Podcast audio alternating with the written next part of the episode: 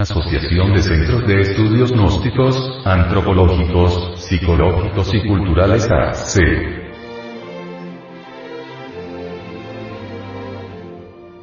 El Dharma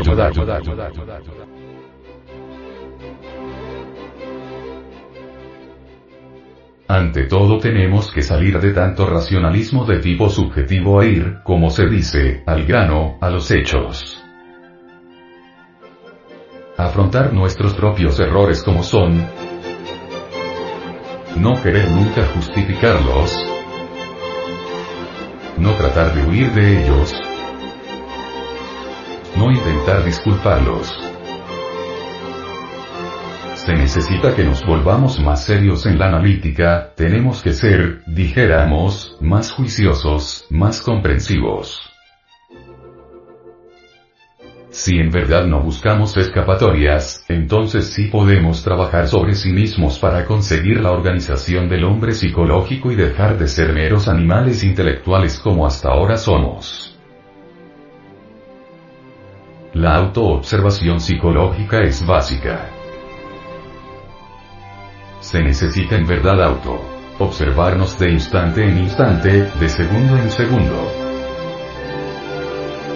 ¿Con qué objeto? 1. ¿Cuál? Descubrir nuestros defectos de tipo psicológico. Pero descubrirlos en el terreno de los hechos, observarlos directamente, juiciosamente, sin evasivas, sin disculpas, sin escapatorias de ninguna especie.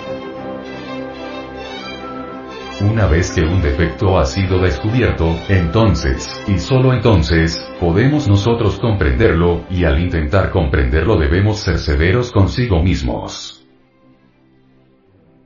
Muchos cuando intentan comprender un error lo justifican, o lo evaden, o lo esconden de sí mismos. Eso es absurdo. Hay también algunos hermanitos gnósticos que al descubrir tal o cual defecto en sí mismos comienzan con su mente teórica a hacer especulaciones. Eso es gravísimo. Porque las especulaciones de la mente meramente subjetiva van a desembocar, forzosamente, en el terreno del utopismo. Así pues, si se quiere entender un error, las especulaciones meramente subjetivas deben ser eliminadas, y para que sean eliminadas se necesita haber observado el error directamente. Solo así, mediante una correcta observación, es posible corregir la tendencia a la especulación. Una vez que uno ha comprendido íntegramente cualquier defecto psicológico en todos los niveles de la mente, entonces sí puede darse el lujo de quebrantarlo, de desintegrarlo, de reducirlo a cenizas, a polvareda cósmica. Sin embargo, no debemos olvidar nunca que la mente, por sí misma, no puede alterar radicalmente ningún defecto, nunca. La mente, por sí misma, puede rotular cualquier defecto con distintos nombres, puede pasarlos de un nivel a otro, esconderlo de sí misma, esconderlo de los demás, pero nunca desintegrarlo. Necesitamos de un poder que sea superior a la mente, de un poder que en verdad pueda reducir a cenizas a cualquier defecto de tipo psicológico. Afortunadamente, ese poder existe en el fondo de nuestra psiquis, es Estela Maris, la Virgen del Mar, una variante de nuestro propio ser, pero derivada o derivado. Si nosotros nos concentramos en esa fuerza variante que existe en nuestra psiquis, esa fuerza que algunos pueblos la denominaron Isis, y otros Tonantzin y aquellos Diana, etc., seremos asistidos entonces el defecto en cuestión puede ser reducido a polvareda cósmica.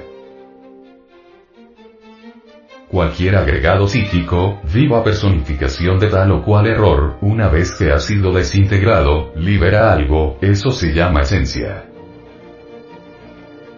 Es claro, que dentro de cualquiera de esas botellas, conocidas como agregados psíquicos, existe esencia o conciencia anímica enfrascada.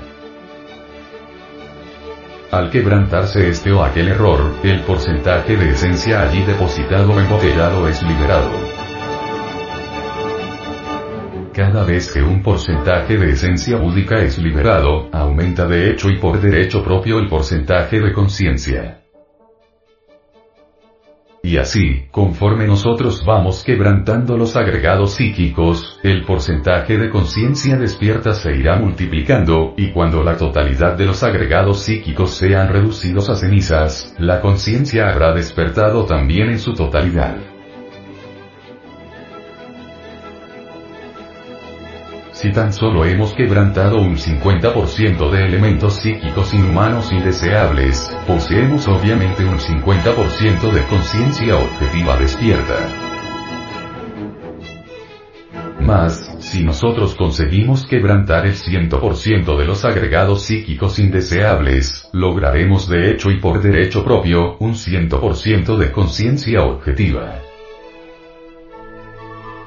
Así, a base de multiplicaciones incesantes, nuestra conciencia irá resplandeciendo cada vez más, eso es obvio. Lograr el absoluto despertar es lo que queremos nosotros. Es posible si marchamos por el camino correcto. De lo contrario, no sería posible lograrlo, eso es claro.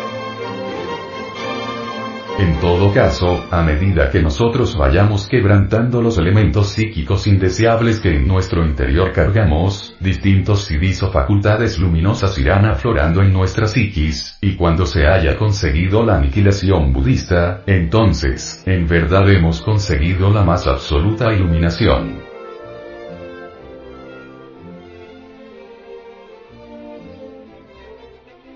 Esta palabra aniquilación budista molesta mucho a determinadas organizaciones de tipo pseudo-esoteristas y pseudo-ocultistas.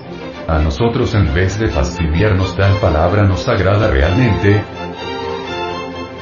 Conseguir el 100% de conciencia es algo anhelable.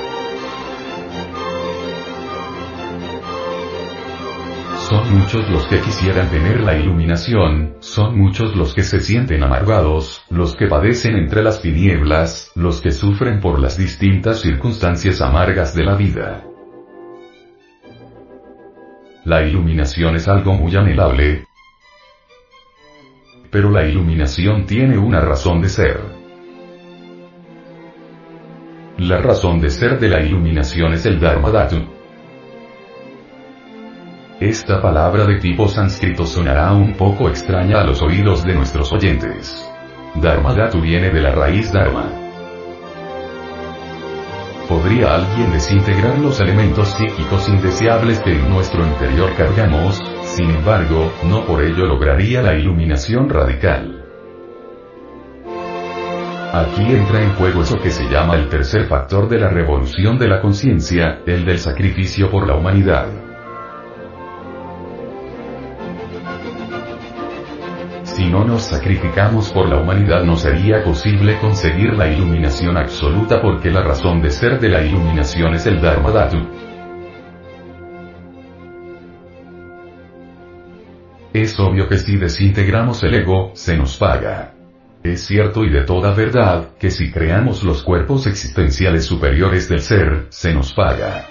No podemos negar que si nosotros nos sacrificamos por nuestros semejantes se nos paga, todo eso es indubitable. Para conseguir la iluminación absoluta se necesita trabajar con los tres factores de la revolución de la conciencia. Nacer, es decir, crear los vehículos existenciales superiores del ser. Morir, desintegrar el ego en su totalidad, y sacrificio por la humanidad. He ahí los tres factores de la revolución de la conciencia.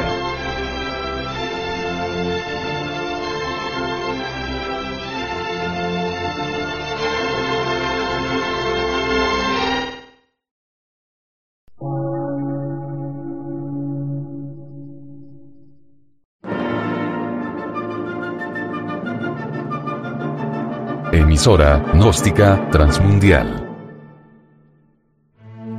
por una nueva civilización y una nueva cultura, sobre la faz de la Tierra.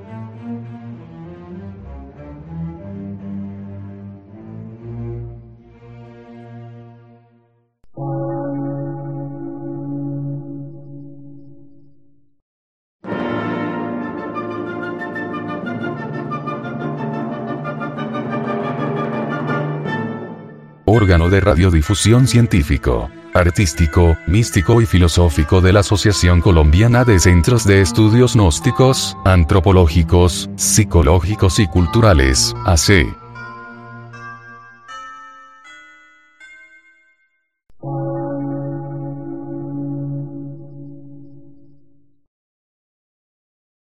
Lectura en movimiento. Difusión sin fronteras.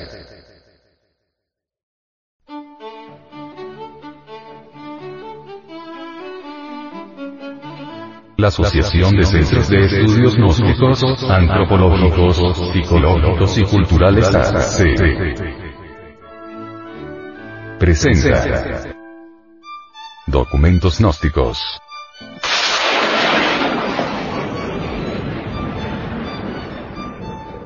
Por una nueva civilización y una nueva cultura, sobre la paz de la tierra.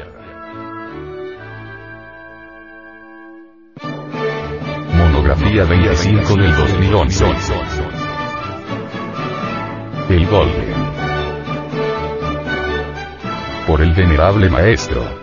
Samael Aumeor.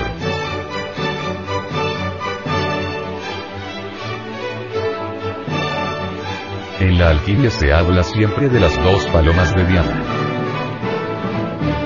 Se dice que ella siempre recibe los abrazos de Venus y esto es algo de gran valor. Indubitablemente, estas dos palomas de Diana, tan amadas por Venus, lo explican todo. Se trata, simplemente, de los dos mercurios, tan necesarios para elaborar la piedra filosofal. Ese doble mercurio tiene precisamente por símbolo a las dos aves. Y en alquimia se habla, por ejemplo, en varios textos, de la leche de gallina, algo que parecería absurdo, pero lo encontramos en muchos textos de los alquimistas medievales. Dicen que echando una yema entre un vaso de leche, que tenemos la leche de gallina. En todos los textos alquimistas se sorprende uno muchísimo, cuando encuentra uno datos como aquel de la leche de los pájaros. El misterio micológico que nos deja que pensar. Muy notorio es que después de los siete días de purificación, María y José presentan al niño en el templo, llevando, como presente, dos palomas o dos pichones de paloma, símbolo alquímico extraordinario, maravilloso. Vean ustedes, y vuelvo a hacer hincapié en esta cuestión, que José y María presentan al niño en el templo y a los siete días de purificación, llevando, repito, como presente, dos palomas. Pero ese niño, en sí mismo, es la piedra filosofal. Eso es obvio. En cuanto a José y María, pues representan al Padre que está en secreto y a la Divina Madre Kundalini. En el terreno meramente concreto, es el hombre y la mujer.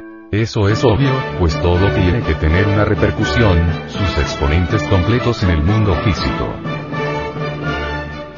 Tan necesarios son los dos polos para poder elaborar la piedra filosofal. Un solo polo no podría elaborarla. Quiero decir que con un solo mercurio no podría ser elaborada la piedra, se necesita de los dos mercurios. El masculino y el femenino. Ahora comprenderán ustedes por qué en el templo de las serpientes, es decir, en el templo de Quetzalcoatl, en Teotihuacán, encontramos nosotros un pozo al entrar y otro pozo al salir, como para hablarnos de los dos mercurios, y esto resulta bastante interesante. Quienes piensen que se puede elaborar la piedra filosofal con un solo mercurio, contradicen al Evangelio crístico, porque no fue una paloma la que presentaron José y María cuando llevaron el niño al templo, sino dos, y a los siete días de purificación. Pensemos que Dios hizo al mundo en seis días y al séptimo, descansó y lo bendijo. Hay que entender esto. El Génesis no es algo que pertenece a un pasado, el Génesis es de inmediata actualidad y todos nosotros tenemos que trabajar con el Génesis, tal como está escrito en la Biblia. Esa es la gran obra. Lo que hizo Dios, que es crear el mundo, tenemos que hacerlo nosotros al crear nuestro propio universo interior. Si él se echó seis días o periodos, nosotros tendremos que echarnos otro tanto, y si él descansó el séptimo, nosotros también tenemos que descansar el séptimo, ese es el séptimo día de purificación. Es una octava completa y esto hay que saberlo entender. Así pues, mis caros hermanos, quien llegue a elaborar esa piedra, tiene por tal motivo todos los poderes. 1. Sin la piedra filosofal, como les decía el otro día, nada vale, no es más que un pobre gusano de la tierra y eso es todo. La alquimia y los alquimistas agitaron toda la Edad Media. Los alquimistas medievales pudieron salvarse gracias a que decían, estaban buscando la fórmula para hacer oro, que su anhelo era ayudar al rey, al gobierno, en cada nación. Así de esa, de forma y de ese modo escaparon de la hoguera. Se les llamaba también los sopladores. En casa de los alquimistas nunca faltaba todo un laboratorio. Ahí se veían unos enormes fuelles de esos antiguos que para estar soplando el fuego. Se veían crisoles, se veían enormes ollas, chimeneas, etcétera, etcétera, etcétera, todos los utensilios propios del laboratorio.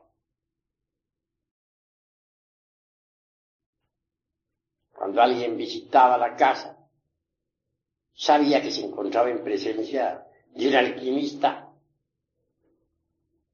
Algunos hasta podían fabricar jabones también como para disimular la cosa.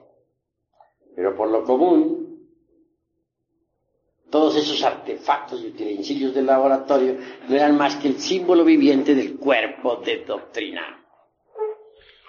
Se había tomado la alquimia de Egipto la trajeron a Europa los árabes. Y la aceptaron muchísimos monjes medievales, eminentes maestros, etc. Ahí tenemos como para citar algunos personajes al abate Tritemo, un monje benedictino, alquimista. Fue el maestro nada menos que de Paracelso, otro gran médico y alquimista, que logró la transmutación del plomo en oro y, que también consiguió la piedra filosofal y el elixir de larga vida. Paracelso aún vive todavía. Personalmente yo le conozco. Quienes crean que Paracelso murió están muy equivocados. Y en cuanto al doctor Juan Fab, médico encantador y mago, que viajara en su caballo desde Praga hasta Varsovia, que asombrara a todo el mundo en aquella época, transmutó el plomo en oro y aún existe. El único que sí no logró mayores triunfos de entre los tres discípulos del abate Triten fue Cornelio Agripa. Este hombre cometió el error de ponerse a teorizar. Se pasó su vida razonando, sacando silogismos, prosilogismos, metido dentro del círculo vicioso del razonamiento. Cuando quiso hacer la gran obra, ya estaba muy viejo. No pudo murió. Le sorprendió la muerte luchando por disolver el yo, queriendo tomar posesión de sí mismo. Pero no llegó. Fracasó. En Praga, Checoslovaquia, durante la Edad Media, floreció la magia, el esoterismo en forma trascendental. Allí había libertad de palabra, aunque la Inquisición estuviese tremenda en toda Europa. Allí se encontraban las gentes más liberales de la época y había una colonia o barrio judío. El gueto era, indudablemente, lo más importante de esa colonia judía. Entonces existieron algunos magos o rabinos, verdaderamente fuertes, que sabían fabricar el golem. ¿Y qué era el golem? Estos magos hacían una estatua y luego, en la frente, le escribían la palabra teme, pero al revés. Emet, y la conjuraban, la exorcizaban litúrgicamente. Aquella estatua llegaba a tener vida propia y podía transportarse, por entre la cuarta vertical, de un lugar a otro, traerle cosas al rabino, objetos a distancia, etc. Eso sí, el día que le borraban la palabra Emet de la frente y le quitaban los verbos de poder, se quedaba la estatua reducida a polvo inmediatamente. Ese golem, pues, era extraordinario. Pero, obviamente, el golem tiene una significación mucho más profunda y simboliza a la piedra filosofal. Quien la posee, puede realizar toda clase de portentos y maravillas. La palabra que se escribía, pues, sobre la frente, era teme escrita de izquierda a derecha, al estilo judaico. Emet. Es decir, temen ir a perder tu piedra, pues si la pierdes fracasas. Claro, cuesta bastante trabajo fabricarla y perderla es una tontería de las más grandes, ¿verdad? De manera que, creo que ustedes van entendiendo. Es obvio, pues, que para fabricar la piedra se necesita el tantrismo, los tantras, se necesita eliminar a los elementos indeseables, a las entidades del ego, etc.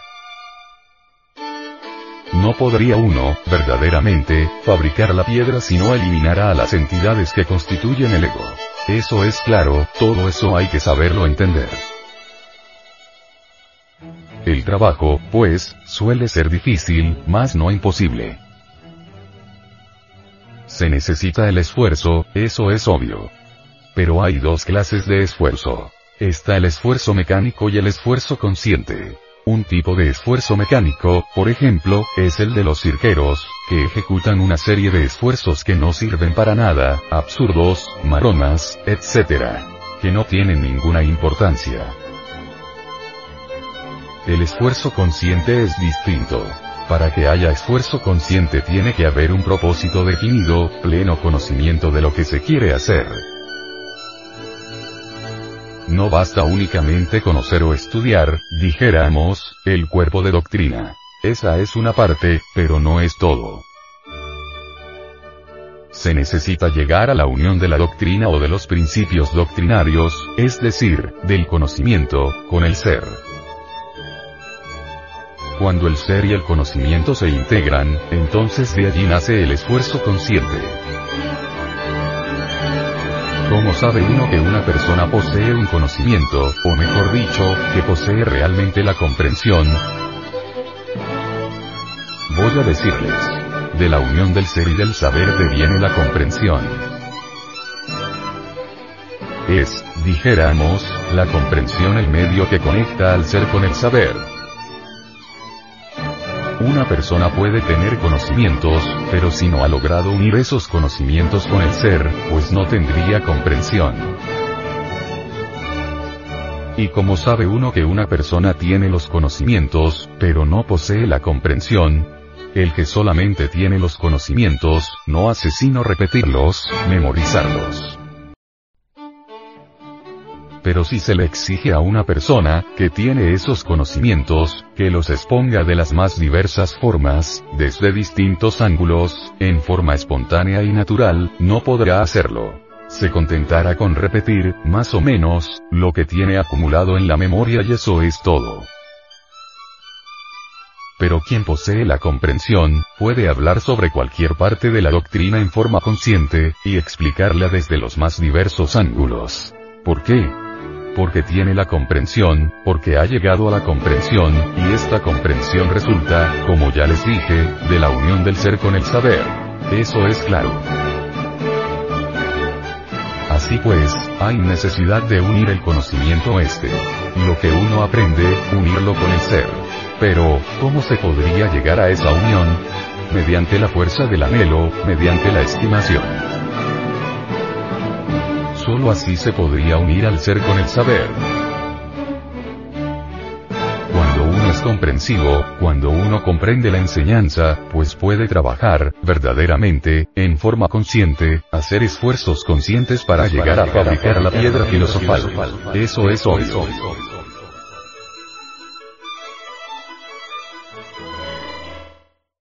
Lectura en movimiento. Difusión sin fronteras.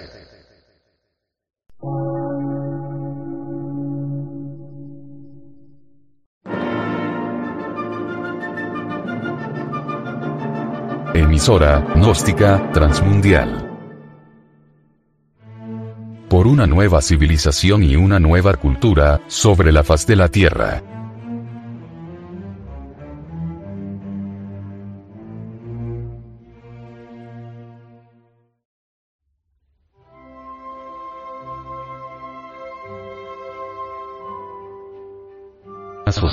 De Centros de Estudios Gnósticos, Antropológicos, Psicológicos y Culturales AC.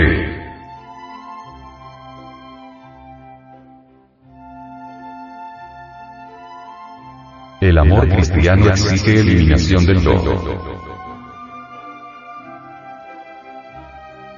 Un mandamiento nuevo os doy. Que os améis unos a otros como os he amado, que también os améis los unos a los otros. En esto conocerán todos que sois mis discípulos, si tuviereis amor los unos con los otros. Juan 13, 24, 25. Es necesario amar a nuestros semejantes, pero el amor hay que demostrarlo con hechos concretos, claros y definitivos. No basta decir que amamos a nuestros semejantes, hay que demostrarlo con obras, hay que estar dispuesto a subir al ara del supremo sacrificio por la humanidad. Hay que levantar la antorcha de la sabiduría para iluminar el camino de otros. Hay que estar dispuestos a dar hasta la última gota de sangre por todos nuestros semejantes, con amor verdadero, desinteresado. Nosotros debemos comprender que toda la humanidad es una gran familia. Desgraciadamente, estamos embotellados en muchos afectos y consideramos únicamente como familia a unas pocas personas que nos rodean, lo cual es egoísmo porque todos los seres humanos, sin excepción de razas, credo, casta o color, somos una sola familia. Esta familia se llama humanidad. Si únicamente miramos como hermanos a los que nos rodearon desde la cuna, vamos muy mal. Si únicamente queremos ayudar a esas gentes que se dicen nuestros familiares, marchamos egoístamente se hace indispensable ver en cada persona a un hermano. No es una frase meramente sentimentalista. Es real, tal como se escucha. Somos una familia, una sola gran familia que no debería estar dividida, una familia enorme que puebla la tierra y que se llama humanidad. Y así que cada uno de nosotros, debemos pensar en el bien común, en que debemos amar de una forma extraordinaria, a todos los seres que pueblan la faz de la tierra. Amar no solamente a los que nos aman, porque eso lo haría cualquiera, sino también a los que nos odian. Para amar no debe existir en nosotros eso que se llama odio. Hay gentes que destilan y beben su propio veneno, y sufren lo indecible. Y eso es grave. Uno no debe ser tan tonto.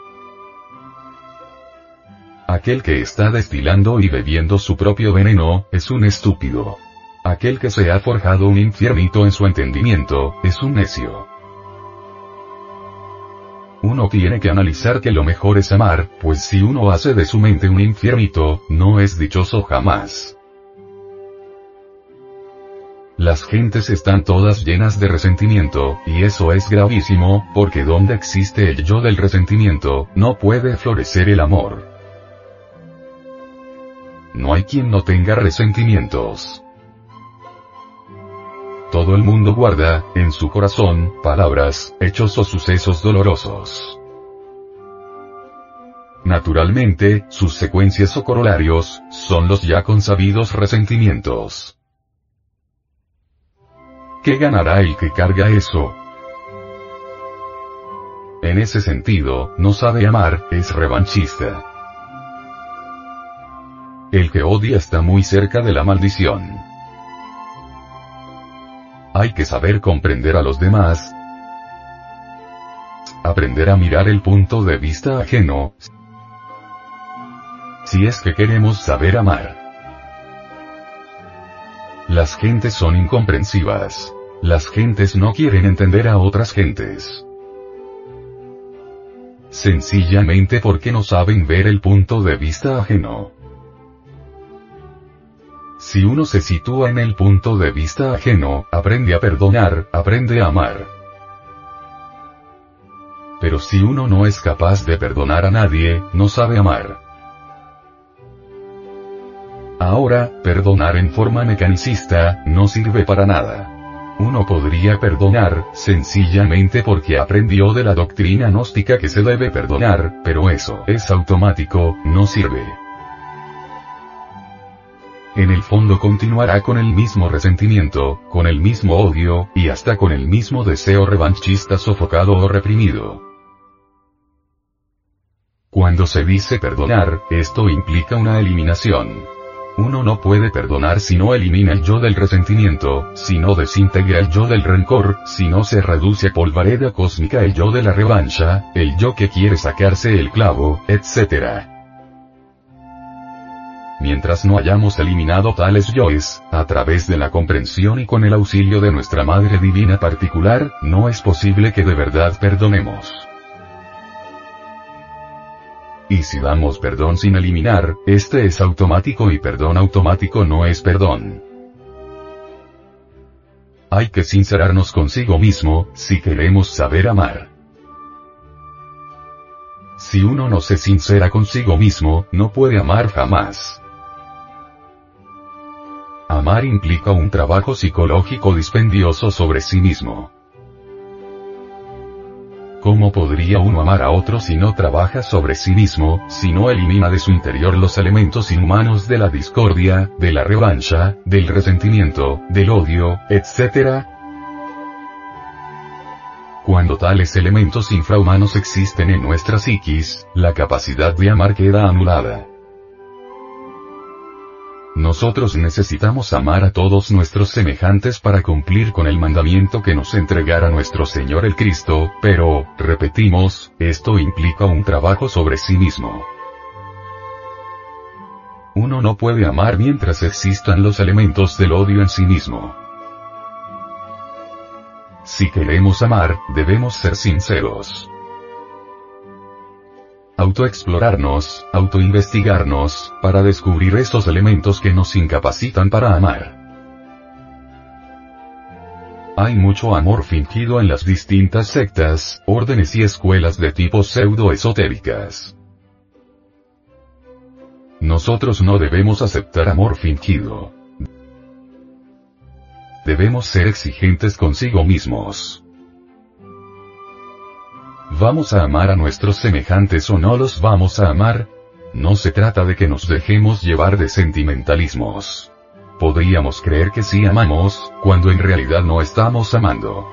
¿Quién de nosotros es capaz de renunciar a lo más amado, por la felicidad misma de lo más amado?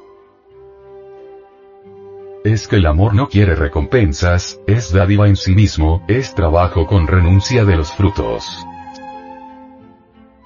solo quiere el bien de otros, a una costa de la propia felicidad. Pretender definir el amor es un poco difícil. Si se define se desfigura. es más bien como una emanación, surgida, dijéramos, del fondo mismo de la conciencia, un funcionalismo del ser. Hay que comprender, pues, la necesidad de amar a nuestros semejantes. Porque mediante el amor podemos transformarnos, y amando, ayudamos, servimos. Es obvio que para aprender a amar, hay que adquirir autonomía psicológica, porque si uno no es dueño de sus propios procesos psicológicos, jamás puede amar. ¿Cómo? Si otros son capaces de sacarnos del estado de paz al estado de discordia, ¿cuándo podríamos amar? Mientras uno dependa de otros psicológicamente, no es capaz de amar. Necesitamos nosotros acabar con la dependencia psicológica, hacernos amos de sí mismos, dueños de nuestros propios procesos psicológicos. Tomás Kempis en su libro Imitación de Cristo tiene una frase que dice, Yo no soy más porque me alaben, ni menos porque me vituperen, porque yo siempre soy lo que soy. De manera que debemos permanecer impasibles ante la alabanza y el vituperio, ante el triunfo y ante la derrota. Siempre serenos, siempre dueños de sí mismos, de nuestros propios procesos psicológicos. Así sí, marchando por ese camino, llegaremos a estar siempre estables en eso que se llama amor. Necesitamos nosotros establecernos en el reino del amor pero no podríamos hacerlo si no fuésemos dueños de nuestros propios procesos psicológicos. Pues si otros son capaces de hacernos rabiar cada vez que quieran, si otros son capaces de hacernos sentir odio, si otros son capaces de hacernos sentir el deseo de revancha, obviamente no somos dueños de sí mismos. En esas condiciones, jamás podríamos nosotros estar establecidos en el reino del amor estaríamos en el reino del odio, en el de la discordia, en el del egoísmo, en el de la violencia, pero jamás en el reino del amor, lo mejor es no mentirnos más. Si no destruimos el ego no podemos amar.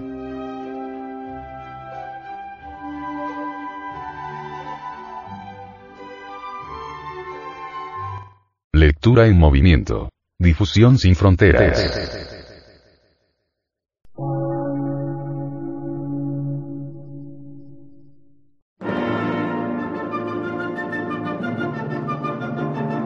Emisora, gnóstica, transmundial. Por una nueva civilización y una nueva cultura, sobre la faz de la Tierra.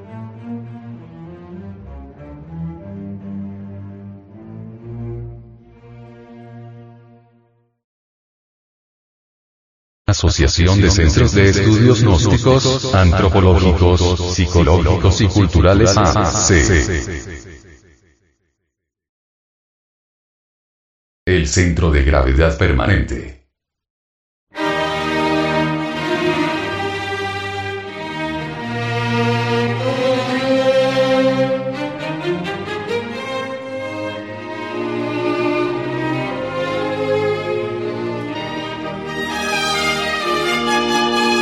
No existiendo una verdadera individualidad, resulta imposible que haya continuidad de propósitos.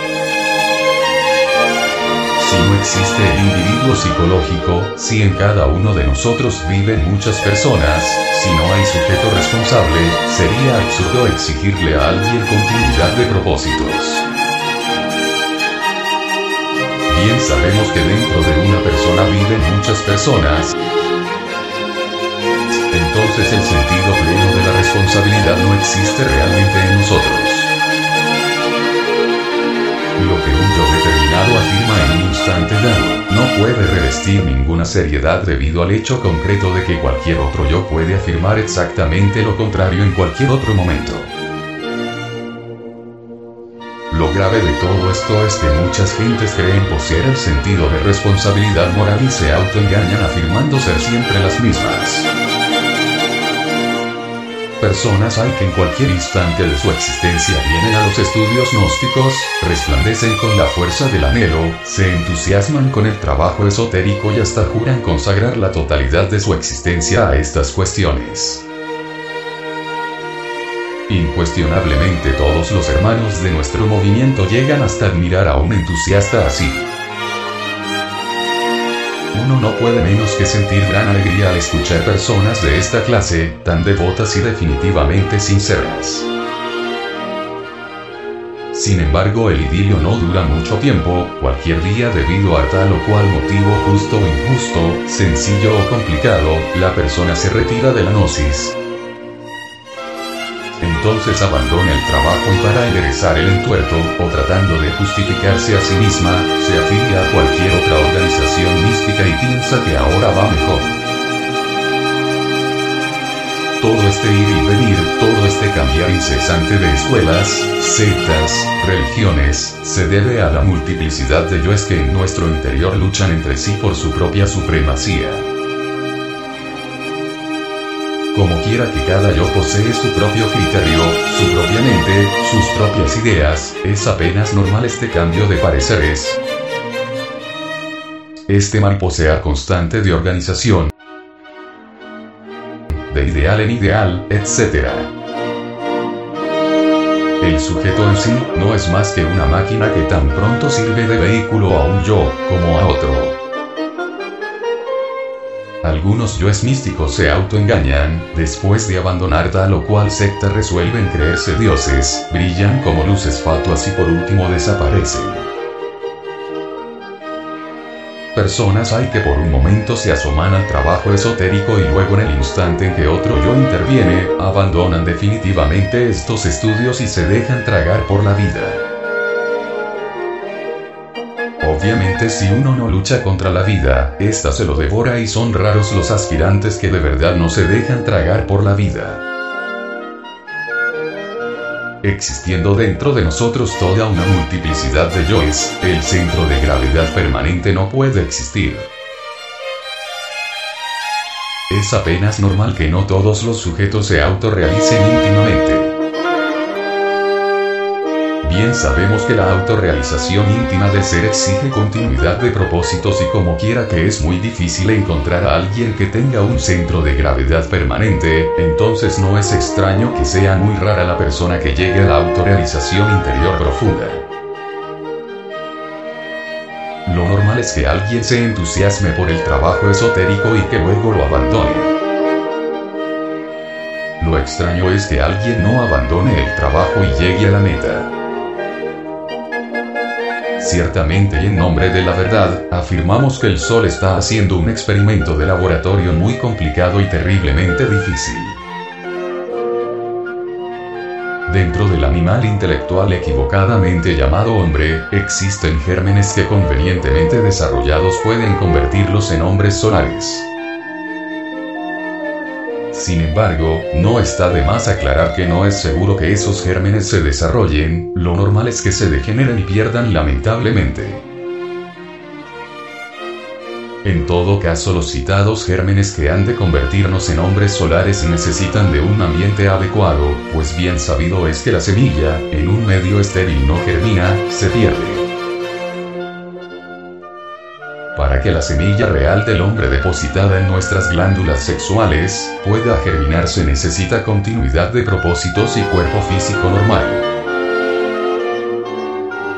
Si los científicos continúan haciendo ensayos con las glándulas de secreción interna, cualquier posibilidad de desarrollo de los mencionados gérmenes podrá perderse. Aunque parezca increíble, las hormigas pasaron ya por un proceso similar, en un remoto pasado arcaico de nuestro planeta Tierra. Uno se llena de asombro al contemplar la perfección de un palacio de hormigas. No hay duda de que el orden establecido en cualquier hormiguero es formidable. Aquellos iniciados que han despertado conciencia saben por experiencia mística directa, que las hormigas en tiempos que ni remotamente sospechan los historiadores más grandes del mundo, fueron una raza humana que creó una poderosísima civilización socialista. Entonces eliminaron los dictadores de aquella familia, las diversas sectas religiosas y el libre albedrío, pues todo ello les restaba poder y ellos necesitaban ser totalitarios en el sentido más completo de la palabra. En estas condiciones, eliminada la iniciativa individual y el derecho religioso, el animal intelectual se precipitó por el camino de la involución y degeneración. A todo lo antes dicho se añadieron los experimentos científicos trasplantes de órganos, glándulas, ensayos con hormonas, etcétera, etcétera, etcétera, cuyo resultado fue el envejecimiento gradual y la alteración morfológica de aquellos organismos humanos hasta convertirse por último en las hormigas que conocemos. Toda aquella civilización, todos esos movimientos relacionados con el orden social establecido se volvieron mecánicos y se heredaron de padres a hijos. Hoy uno se llena de asombro al ver un hormiguero, mas no podemos menos que lamentar su falta de inteligencia.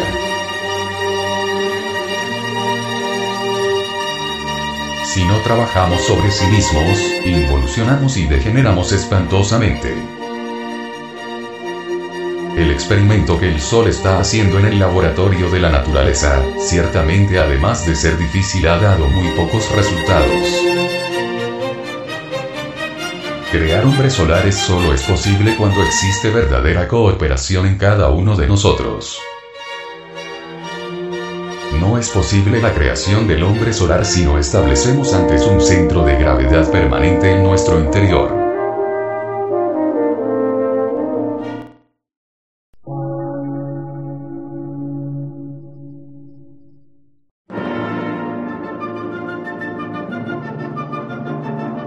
Emisora, gnóstica, transmundial. Por una nueva civilización y una nueva cultura, sobre la faz de la Tierra.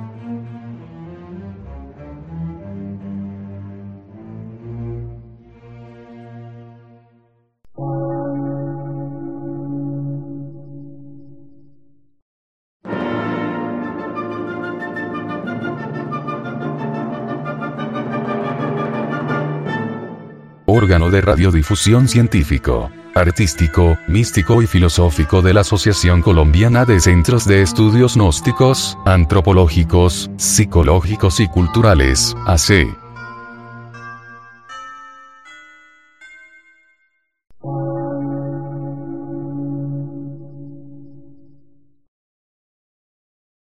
Lectura en movimiento. Difusión sin fronteras.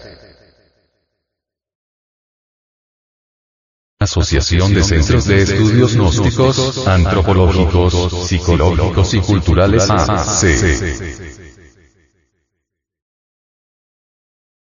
El Centro de Gravedad Permanente.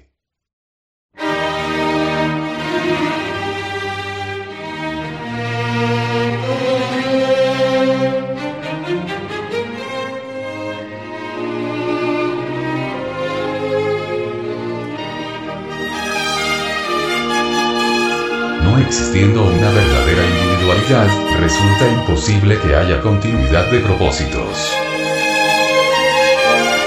Si no existe el individuo psicológico, si en cada uno de nosotros viven muchas personas, si no hay sujeto responsable, sería absurdo exigirle a alguien continuidad de propósitos. Bien sabemos que dentro de una persona viven muchas personas, entonces el sentido pleno de la responsabilidad no existe realmente en nosotros.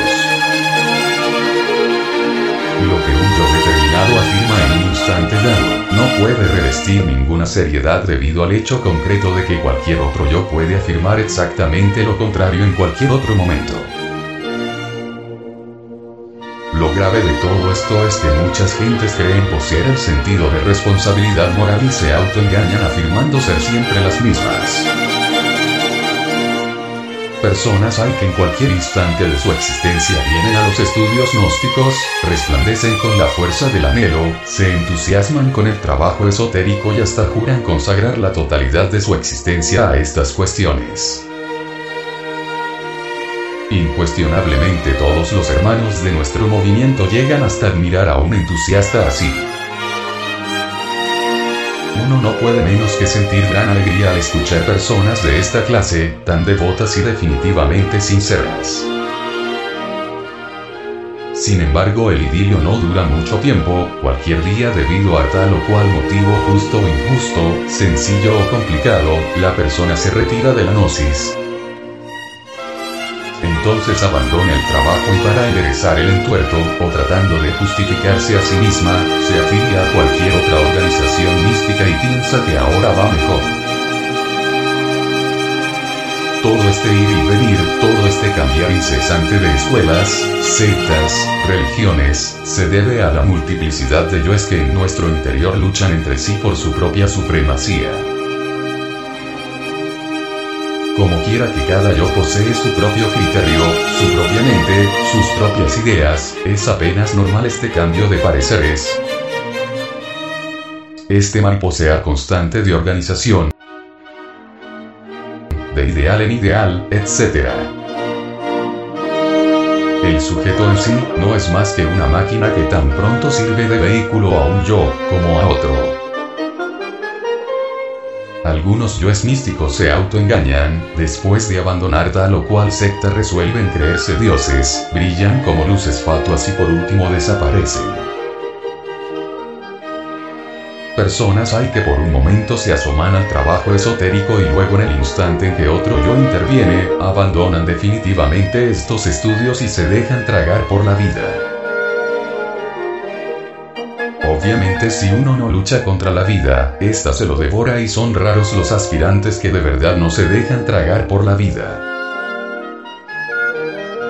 existiendo dentro de nosotros toda una multiplicidad de yoes, el centro de gravedad permanente no puede existir.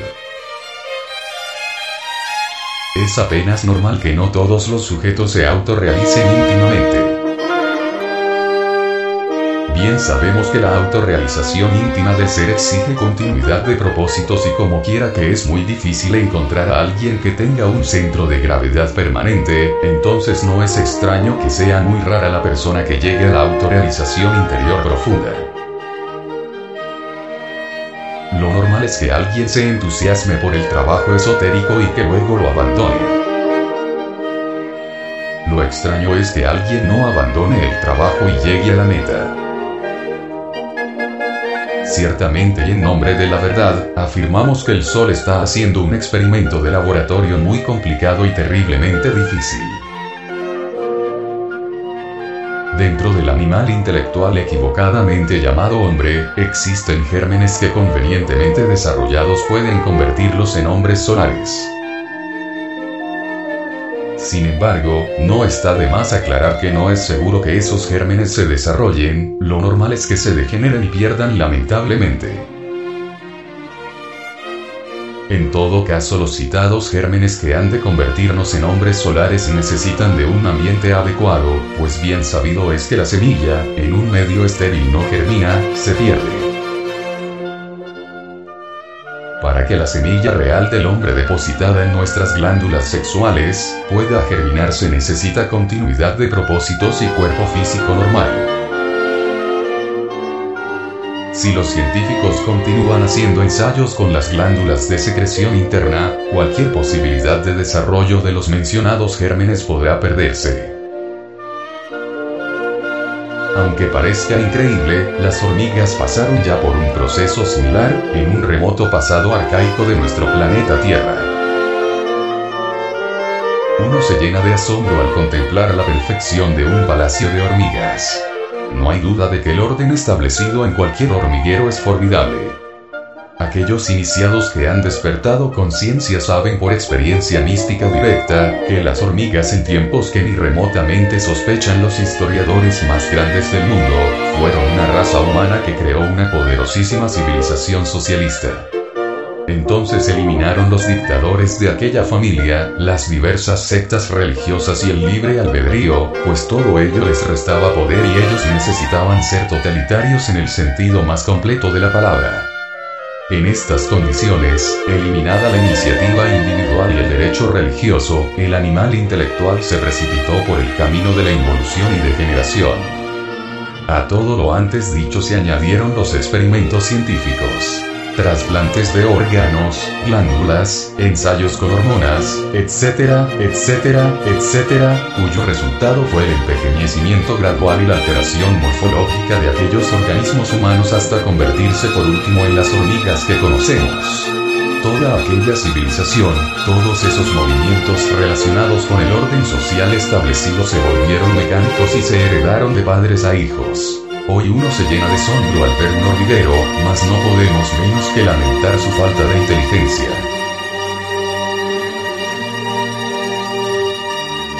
Si no trabajamos sobre sí mismos, involucionamos y degeneramos espantosamente. El experimento que el Sol está haciendo en el laboratorio de la naturaleza, ciertamente además de ser difícil ha dado muy pocos resultados. Crear hombres solares solo es posible cuando existe verdadera cooperación en cada uno de nosotros. No es posible la creación del hombre solar si no establecemos antes un centro de gravedad permanente en nuestro interior.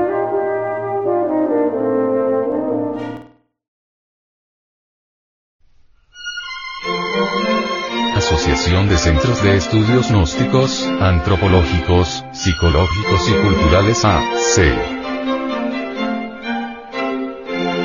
Te invitamos a visitar nuestro luminoso portal en Internet. www.acegap.org www.ac e G A P O R G Envía esta conferencia a tus amigos. Las enseñanzas contenidas en ella deben ser conocidas por la humanidad entera.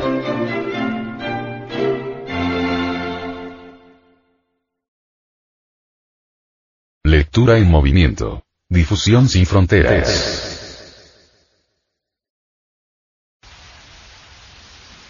Asociación de Centros de Estudios Gnósticos, Antropológicos, Psicológicos y Culturales AC. Conversatorio en el Centro Rayuna. Gaya. Santa Marta. El centro intelectual dividido. En una parte positiva y otra negativa en el estudio del trabajo y de la vida.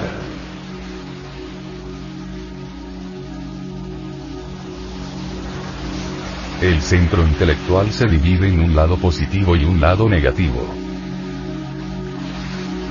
¿Cuál es la función de la parte negativa del centro intelectual? En general, su función es pensar no, es negar. La función de la parte positiva del centro intelectual es pensar sí, es afirmar. Sin una parte negativa en el centro intelectual, sería imposible pensar. ¿Qué es el pensamiento? La primera definición ofrecida por la psicología de las escuelas tibetanas nos dice que pensar es comparar. Es comparar una cosa con otra, una proposición con otra, etc. Pero si un hombre solo tiene como instrumento de pensamiento la afirmación o sí, la comparación no es posible. La comparación requiere una calidad, o una elección entre dos cosas, a una de las cuales se dice sí y a la otra no. Todas las preguntas que hacemos empezando con por qué que se distinguen de las que empiezan con cómo, significan que buscamos la razón de algo. Y todo razonamiento implica comparación y elección, es decir, escoger esto y rechazar aquello.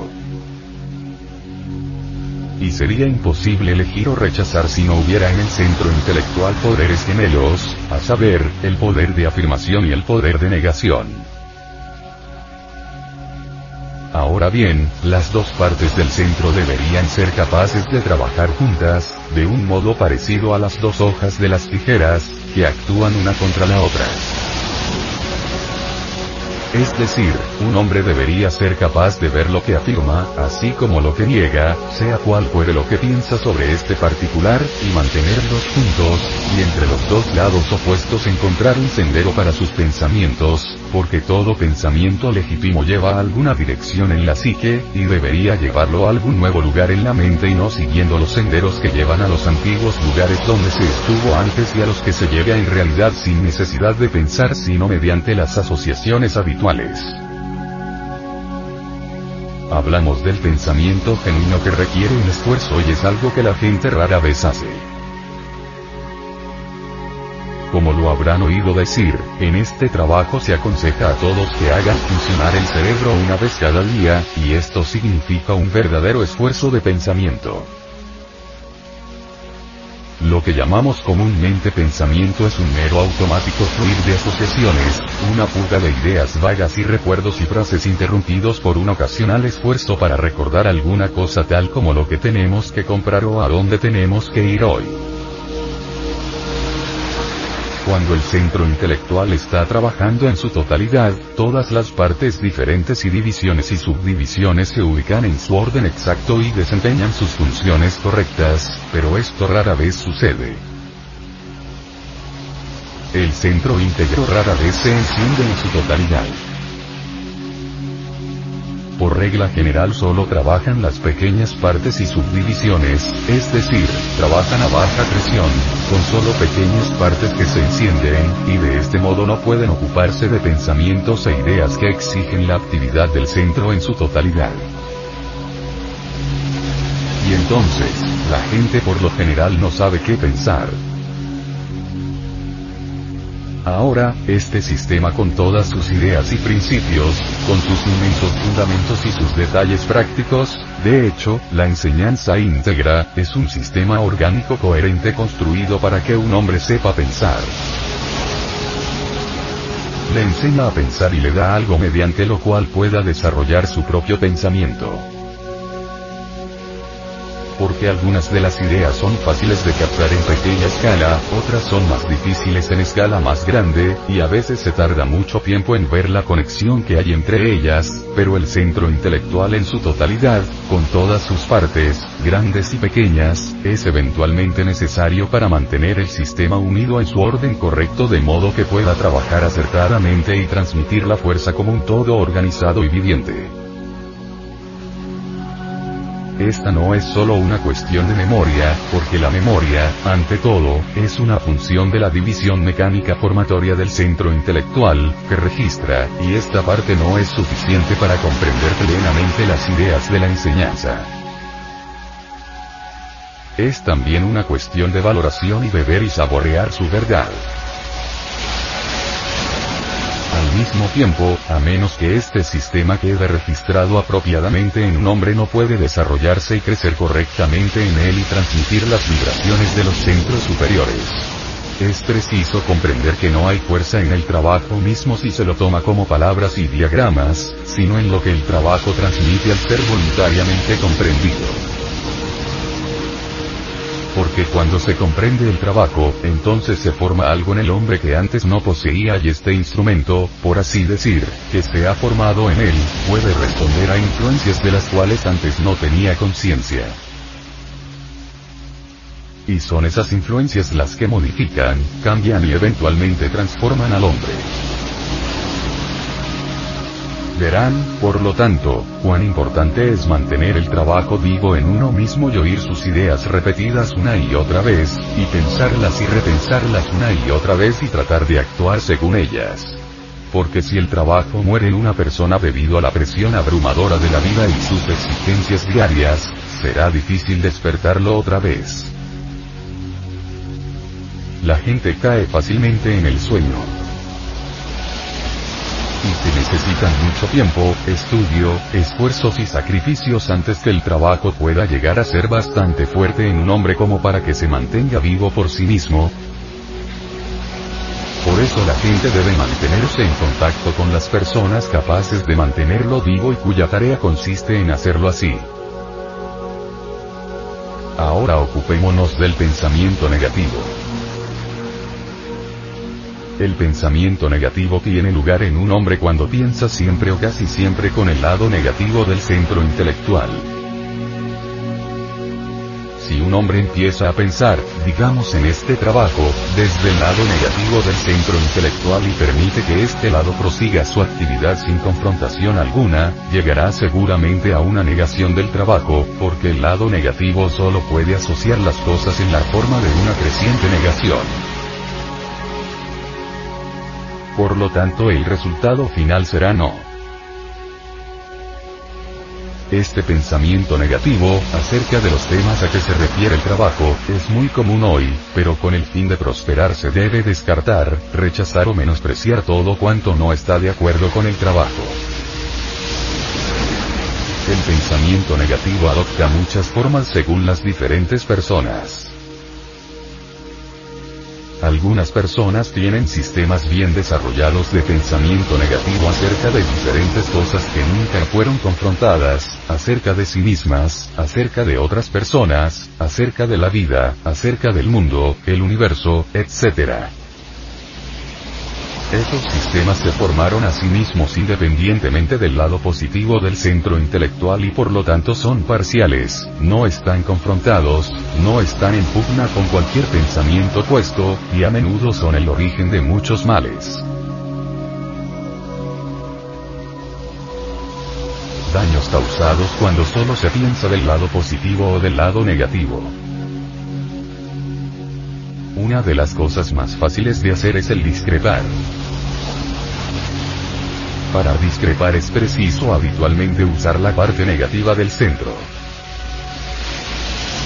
El habitual desacuerdo, la desaprobación, la denigración, el desacreditar, etc., es usar el centro negativo sin confrontación alguna.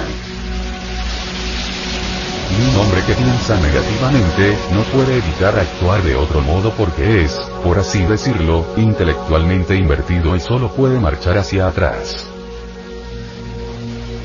Todo ello se debe al uso equivocado de un centro. Por otra parte, una persona que piensa, digamos, solo en el lado afirmativo de este sistema, nunca llegará a aprenderlo. Nunca llegará a ser real para ella, porque no habrá pasado a través de las tentaciones que se relacionan con este sistema, ni habrá luchado ni se habrá empeñado en vencerlas. En el trabajo se dice que antes el hombre era perfecto. Este hombre estaba en contacto con los centros superiores. De hecho, se decía de él que conversaba con los dioses.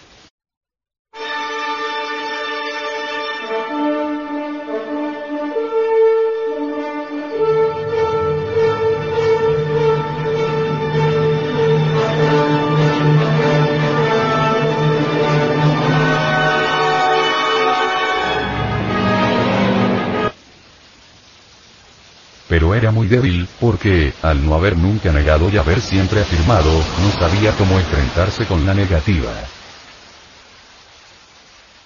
Por eso le fue tan fácil caer de su elevada posición, porque carecía de fuerza de pensamiento y de comprensión de sí. Ahora tiene que buscar su camino para regresar al lugar donde antes estaba, empleando el poder de la negación para que lo ayude. Cabe decir cosas muy interesantes respecto de las dos divisiones, positiva y negativa, del centro intelectual, si las contemplamos en conjunción con los otros centros, tal como el centro emocional. Por ejemplo, un hombre puede tener un pensamiento negativo y un sentimiento o una voluntad positiva hacia una cosa. O, por el contrario, puede tener un pensamiento positivo y un sentimiento o voluntad negativa. Con el fin de ilustrarlo, este ejemplo tomado de los evangelios nos será útil para reflexionar sobre este particular.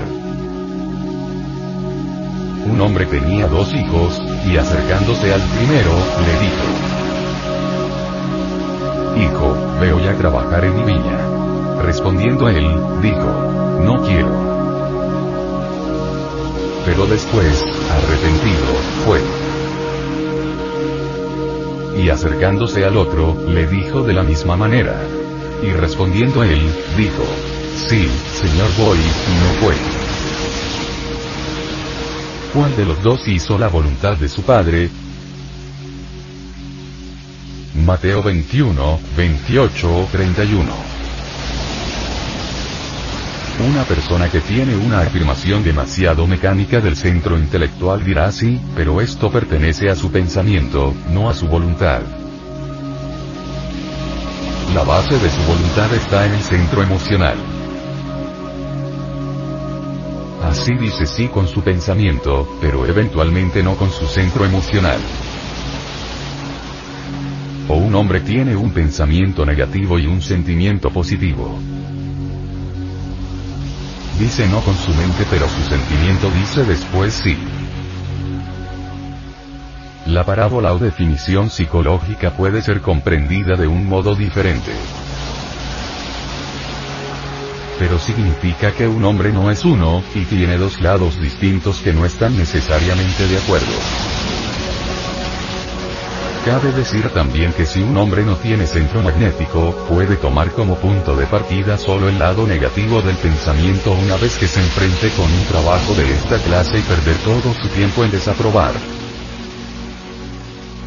Un sentimiento inicia cierta clase de pensamiento. Al estar dividido nuestro aparato intelectual en positivo y negativo, puede dar cualquier resultado según sea el lado que se pone en acción. Puede aprobar o desaprobar cualquier cosa. Es la valoración, el centro emocional, lo que es decisivo. Contemplado como una pura máquina, los dos lados del centro intelectual son mutuamente destructivos.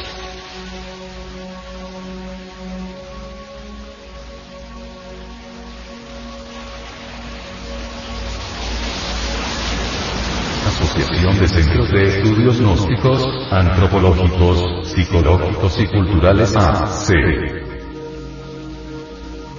Matrícula Cámara de Comercio S0, 50, 04, 84 de 2004 Personería Jurídica 1294 de 1990. MIT. 816, 06, 59, 0. Correo electrónico. Asociación de Estudios Gnósticos arroba yahoo.com. Te invitamos a visitar nuestro luminoso portal en internet www.acegal.org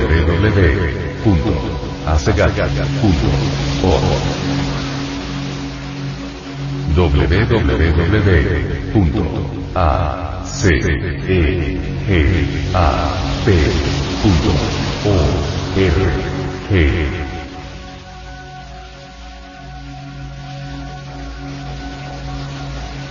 Envía esta conferencia a tus amigos. Las enseñanzas contenidas en ella deben ser conocidas por la humanidad entera.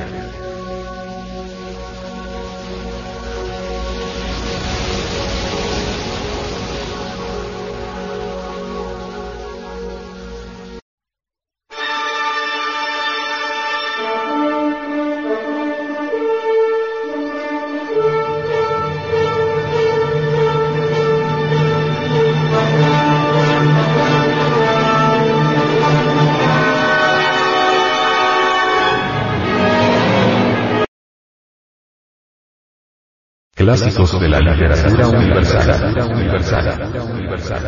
Libro. La Odisea. Autor. Homero. Página. 49. Y se sumergió el dios y al punto llegaron al famoso bosquecillo sagrado de Atenea, donde se sentó el divino Ulises. Y se puso a invocar a la hija del gran Zeus. Escúchame, hija de Zeus, portador de égida, a Tritona, escúchame en este momento, ya que antes no me escuchaste cuando sufrí naufragio,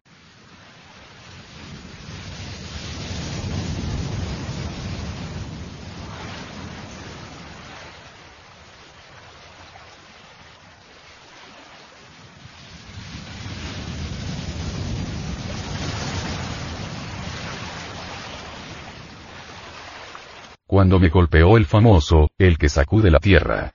Concédeme llegar a la tierra de los feacios como amigo y digno de lástima. Así dijo suplicando y le escuchó Palas Atenea.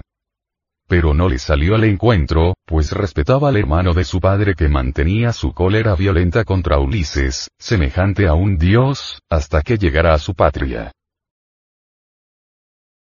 Canto séptimo.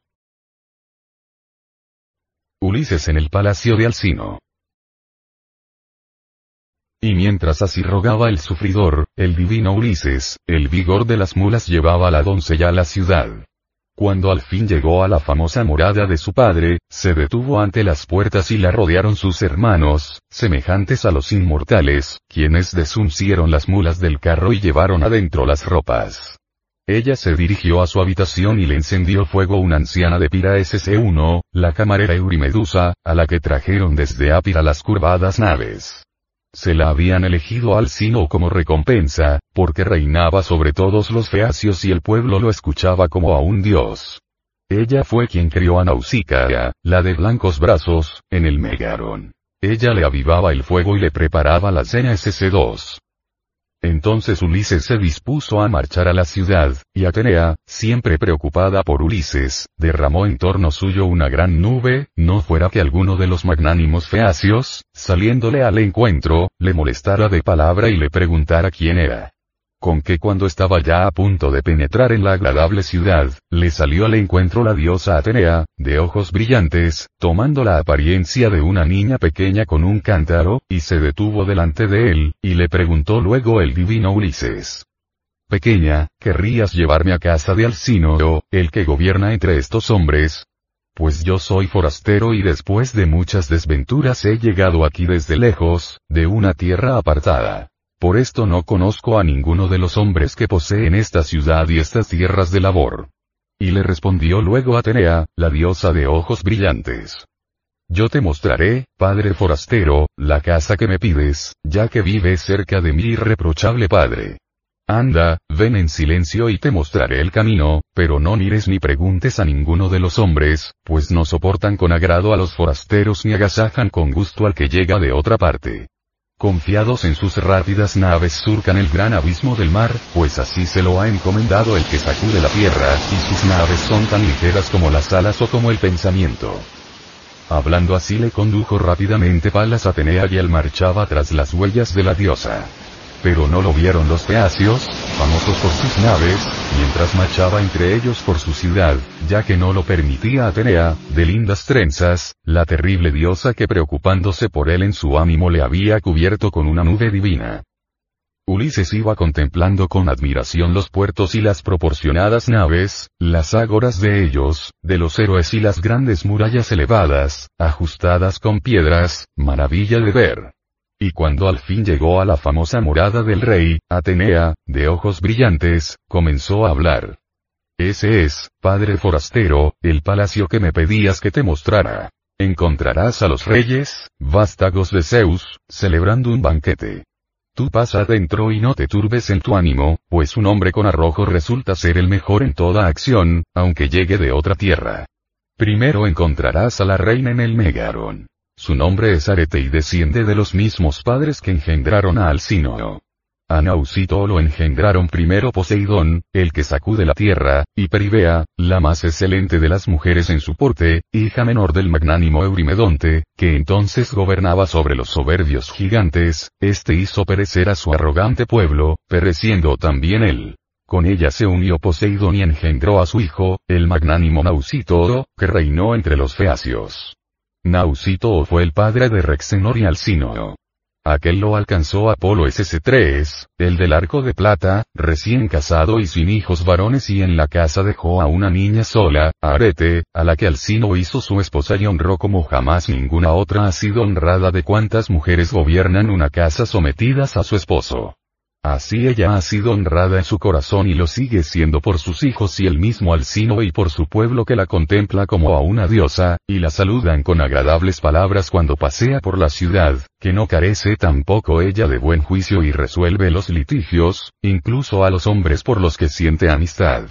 Si ella te recibe con sentimientos amigos puedes tener la esperanza de ver a los tuyos, regresar a tu casa de alto techo y a tu tierra patria. Cuando hubo hablado así marchó Atenea, de ojos brillantes, por el estéril ponto y abandonó la agradable esquería. Llegó así a Maratón y a Atenas, de anchas calles, y penetró en la sólida morada de Erecteo. Entre tanto, Ulises caminaba hacia la famosa morada de Alcínoro, y su corazón removía diversos pensamientos cuando se detuvo antes de alcanzar el broncíneo umbral. Pues hay un resplandor como de solo de luna en el elevado palacio del magnánimo Alcino SC4. A ambos lados se extienden muros de bronce desde el umbral hasta el fondo y en su torno un azulado friso. Puertas de oro cierran por dentro la sólida estancia. Las jambas sobre el umbral son de plata y de plata el dintel, y el tirador, de oro. A uno y otro lado de la puerta había perros de oro y plata que había esculpido Hefesto con la habilidad de su mente para custodiar la morada del magnánimo Alcino o perros que son inmortales y no envejecen nunca. A lo largo de la pared y a ambos lados, desde el umbral hasta el fondo, había tronos cubiertos por ropajes hábilmente tejidos, obra de mujeres. En ellos se sentaban los señores feacios mientras bebían y comían. Y los ocupaban constantemente. Había también unos jóvenes de oro en pie sobre pedestales perfectamente construidos, portando en sus manos antorchas encendidas, los cuales alumbraban los banquetes nocturnos del palacio. Tiene cincuenta esclavas en su mansión. Unas muelen el dorado fruto, otras tejen telas y sentadas hacen funcionar los usos, semejantes a las hojas de un esbelto álamo negro, y del lino tejido gotea el húmedo aceite. Tanto como los feacios son más expertos que los demás hombres en gobernar su rápida nave sobre el ponto, así son sus mujeres en el telar.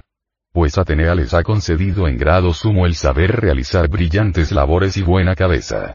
Fuera del patio, cerca de las puertas, hay un gran huerto de cuatro yugadas y alrededor se extiende un cerco a ambos lados.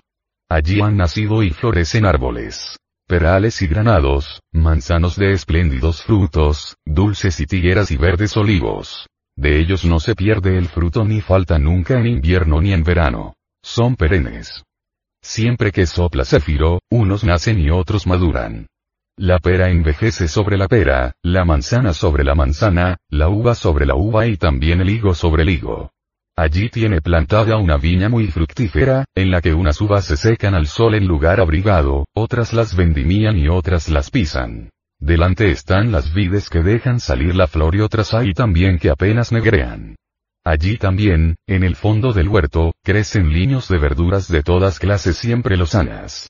También hay allí dos fuentes, la una que corre por todo el huerto, la otra que va de una parte a otra bajo el umbral del patio hasta la elevada morada a donde van por agua los ciudadanos. Tales eran las brillantes dádivas de los dioses en la mansión de Alcino. Allí estaba el divino Ulises, el sufridor, y lo contemplaba con admiración. Con que una vez que hubo contemplado todo abierto cruzó el umbral con rapidez para entrar en la casa y encontró a los jefes y señores de los feacios que hacían libación con sus copas al vigilante Argifonte, a quien solían ofrecer libación en último lugar, cuando ya sentían necesidad del lecho. Así que el sufridor, el divino Ulises, echó a andar por la casa envuelto en la espesa niebla que le había derramado Atenea, hasta que llegó ante Arete y el rey Alcino. Abrazó Ulises las rodillas de Arete y entonces, por fin, se disipó la divina nube. Quedaron todos en silencio al ver a un hombre en el palacio y se llenaron de asombro al contemplarle. Y Ulises suplicaba de esta guisa. Arete, hija de Rexenor, semejante a un inmortal, me he llegado a tu esposo, a tus rodillas y ante estos tus invitados, después de sufrir muchas desventuras. Ojalá los dioses concedan a estos vivir en la abundancia. Que cada uno pueda legar a sus hijos los bienes de su hacienda y las prerrogativas que les ha concedido el pueblo. En cuanto a mí, proporcionadme escolta para llegar rápidamente a mi patria. Pues ya hace tiempo que padezco pesares lejos de los míos. Así diciendo se sentó entre las cenizas junto al fuego del hogar. Todos ellos permanecían inmóviles en silencio. Al fin tomó la palabra un anciano héroe, Equeneo, que era el más anciano entre los feacios y sobresalía por su palabra, pues era conocedor de muchas y antiguas cosas. Este les habló y dijo con sentimientos de amistad. Alcino, no me parece lo mejor, ni está bien, que el huésped permanezca sentado en el suelo entre las cenizas del hogar. Estos permanecen callados esperando únicamente tu palabra. Anda, haz que se levante y siéntalo en un trono de clavos de plata. Ordena también a los heraldos que mezclen vino para que hagamos libaciones a Zeus, el que goza con el rayo,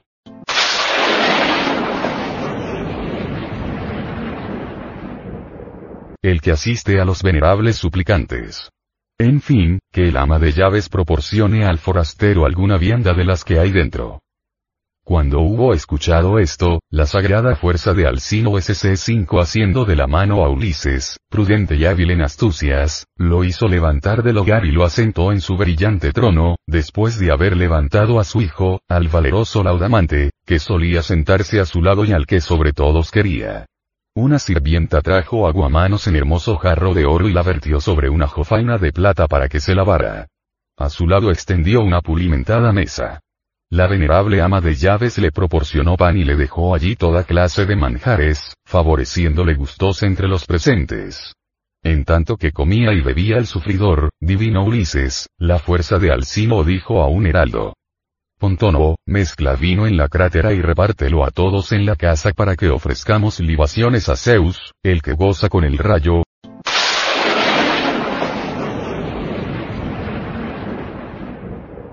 El que asiste siempre a los venerables suplicantes. Así dijo. Pontono mezcló el dulce vino y lo repartió entre todos, haciendo una primera ofrenda, por orden, en las copas.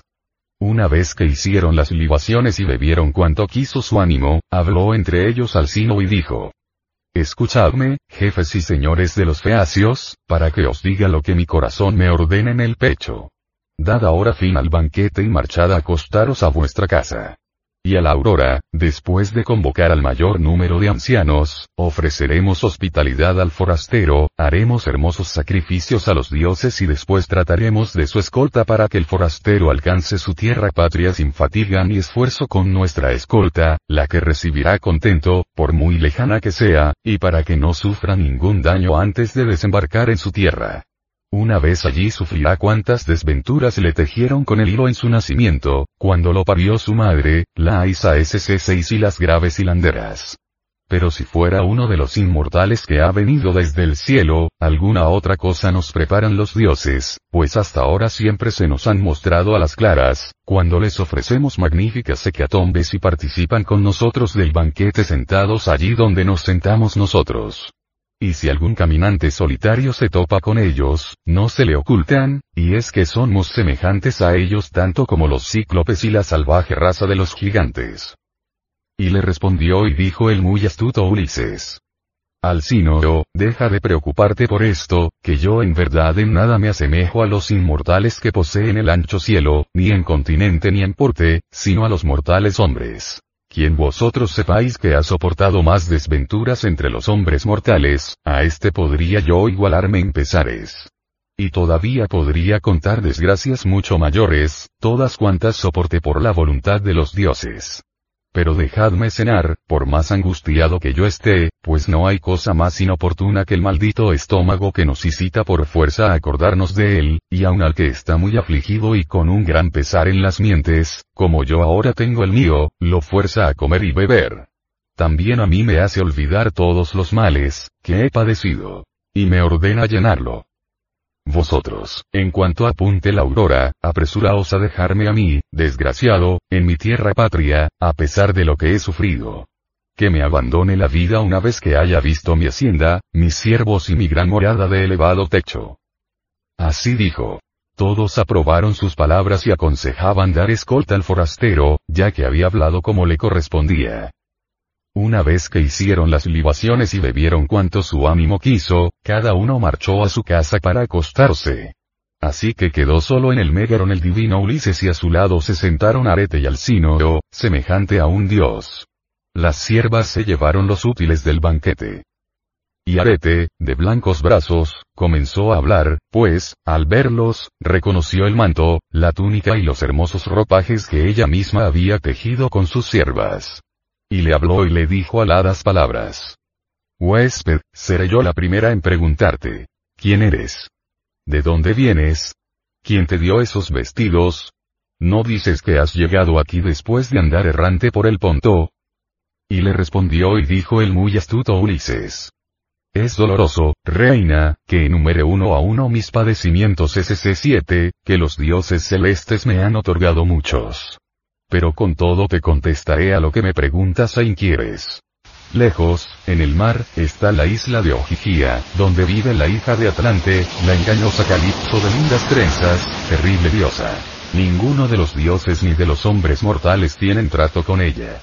Solo a mí, desventurado, me llevó como este demon después que Zeus, empujando mi rápida nave, la incendió con un brillante rayo en medio del ponto rojo como el vino.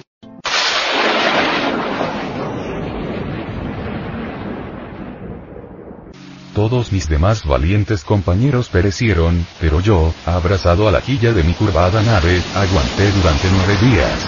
Y al décimo, en negra noche, los dioses me echaron a la isla Ojigia, donde habita Calipso de lindas trenzas, la terrible diosa que acogiéndome gentilmente me alimentaba y no dejaba de decir que me haría inmortal y libre de vejez para siempre.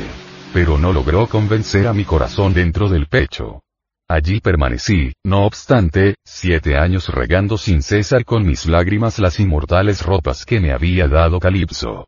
Pero cuando por fin cumplió su curso el año octavo, me apremió e incitó a que partiera ya sea por mensaje de Zeus o quizá porque ella misma cambió de opinión. Despidióme en una bien trabada balsa y me proporcionó abundante pan y dulce vino, me vistió inmortales ropas y me envió un viento próspero y cálido. Diecisiete días navegué por el Ponto, hasta que decimoctavo aparecieron las sombrías montañas de vuestras tierras. Con que se me alegró el corazón, desdichado de mí.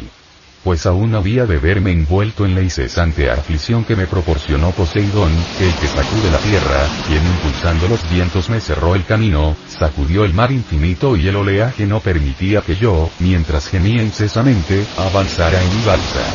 Después la destruyó la tempestad.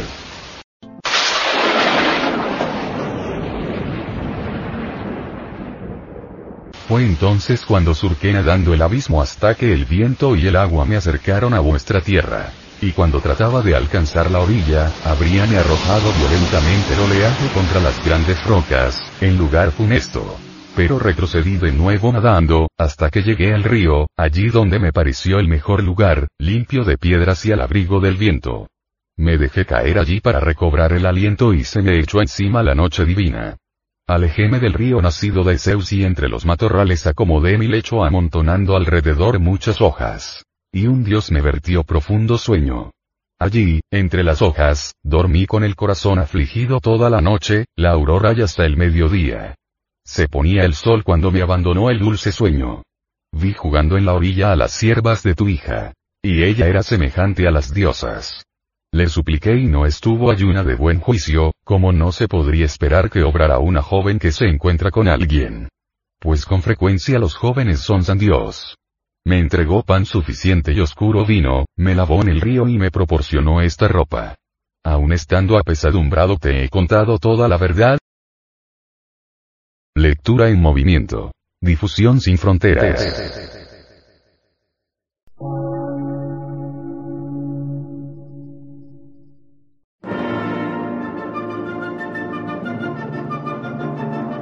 Emisora, gnóstica, transmundial.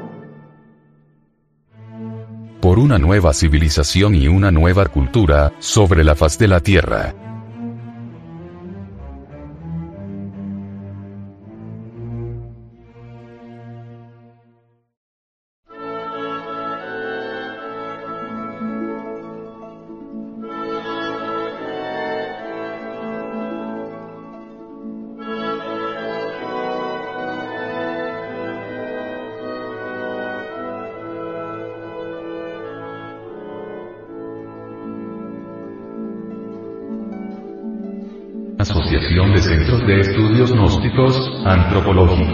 Psicológicos y Culturales AC.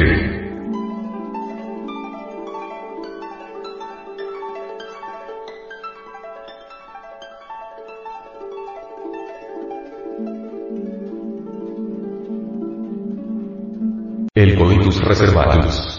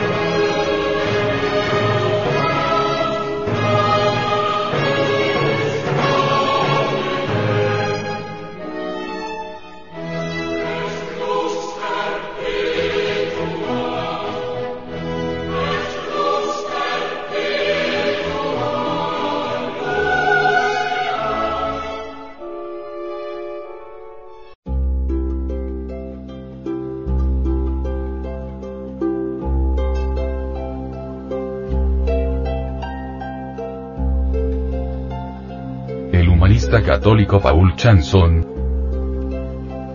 en sus investigaciones científicas de la sexología humana al servicio de la moral cristiana, ha publicado dos interesantes obras formativas denominadas El arte de amar y El arte de amar y la continencia conyugal.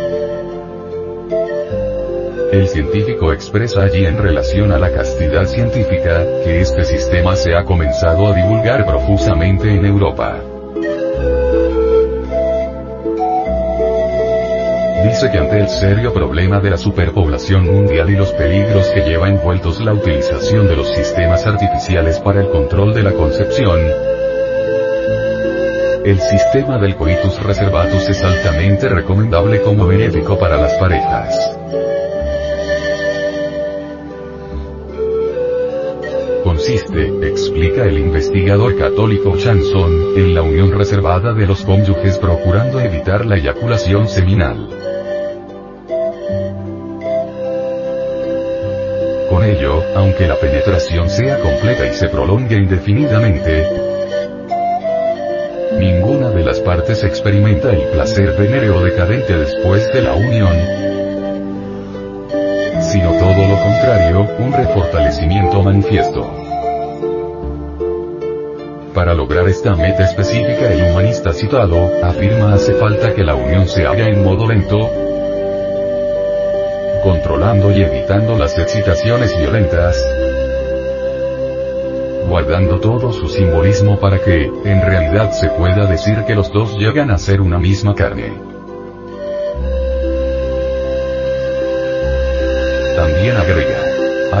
Reconocer que no es fácil llegar a esta meta, pero esto se lograría si los esposos ejercieran esta unión reservada desde los primeros años de su vida conyugal. Chanson y los partidarios del método coitus reservatus, concluyen que el mencionado sistema está llamado a armonizar y a humanizar las relaciones matrimoniales, fomentando el amor íntimo entre los esposos, su ayuda mutua, atenuando los impulsos de la concupiscencia carnal, lo cual conlleva a controlar la concepción y a ejercer de una manera digna la paternidad responsable evita en gran escala el nefasto vicio del onanismo.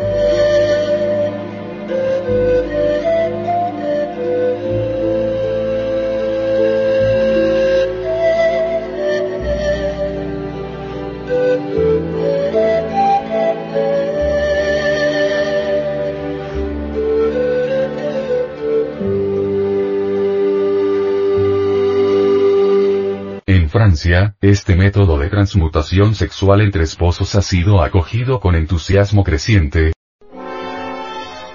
y encuentra promotores fervientes no solo en el laicado católico, sino también en las filas del clero. Ahí está por ejemplo, el libro del sacerdote Dominico Ferret, El arte de amar y la vida espiritual cristiana, que ensalza la doctrina de Chanson como una invención magnífica.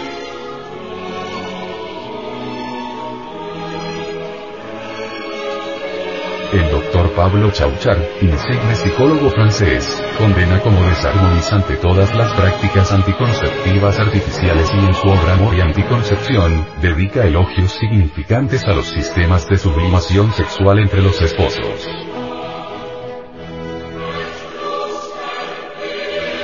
Para él, la continencia amorosa y la sublimación de la libido, es una resultante de la necesidad que los matrimonios tienen de aprender a manejar para humanizar la unión como punto fundamental para controlar la concepción.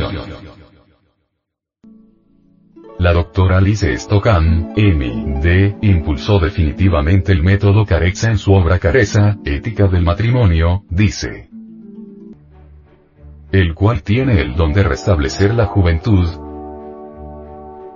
conservar la salud y hacer placentera la vida del hogar y suministrar todos los requisitos para la renovación física y psíquica del individuo. Cuando se practica carexa no sobreviene el cansancio, ni hay sentimientos de debilidad ni de repulsión por el compañero. Cada uno anhela casi con fervor al otro.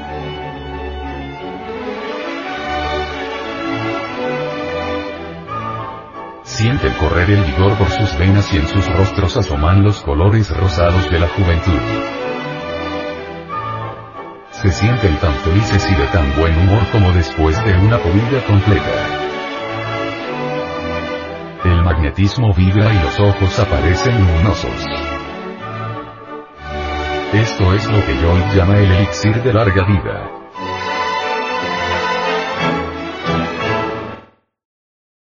Lectura en movimiento. Difusión sin fronteras.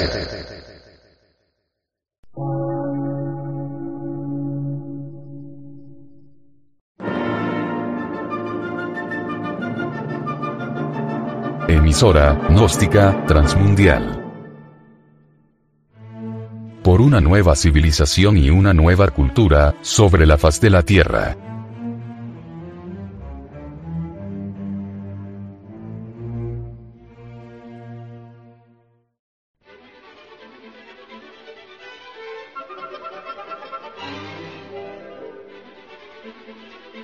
La Asociación de Centros de Estudios Gnósticos, Antropológicos, Psicológicos y Culturales AC. Presenta. El hombre es el único que puede cambiarse hacia sí mismo.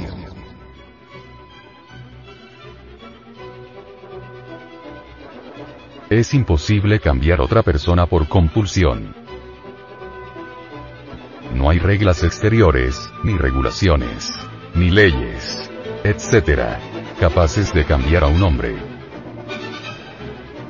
Puede, debido al temor, o por razones de interés propio, obedecer dichas regulaciones, etc. Pero esto no lo cambia. Para lograr el cambio de sí, el hombre debe estar libre. La compulsión nunca lo logrará. El hombre debe ver por sí mismo la verdad, antes que la verdad pueda modificarlo. Si el hombre pudiera ser modificado en sí mismo por la aplicación de una compulsión exterior hace mucho que habría cambiado. Pero el hombre fue creado como un organismo capaz de desarrollo propio, capaz de un definido cambio interior, y no hay fuerza exterior que pueda llevar a cabo este autodesarrollo. Comprendamos que el trabajo se refiere al autodesarrollo. El autodesarrollo solo puede lograrse en la libertad de uno mismo. El hombre está en libertad solo en lo que respecta al desarrollo interior. Solo le toca querer transformarse a él mismo. Si lo comprende, cambiará en la libertad de su comprensión, porque su comprensión le es propia y ninguno puede quitársela, ni tampoco forzarla. Si desde la comprensión quiere transformarse a sí mismo, solo entonces le es posible la transformación. Pero primero debe comprender. La comprensión, enseña el trabajo, es la cosa más poderosa que el hombre puede crear. Sin comprensión nada puede hacer rectamente, tanto fuera como dentro. Por ejemplo, las gentes no ven el otro lado de sí mismas. Por lo tanto se culpan unos a otros por lo que en realidad está en sí mismos. Ven en los otros las propias debilidades que rehusan aceptar. Cuando llegan a comprender mejor, dejan de llevar esta vida parcial. Ahora bien, cada cual sabe que es muy difícil aceptar que nos digan algo adverso sobre nuestra persona.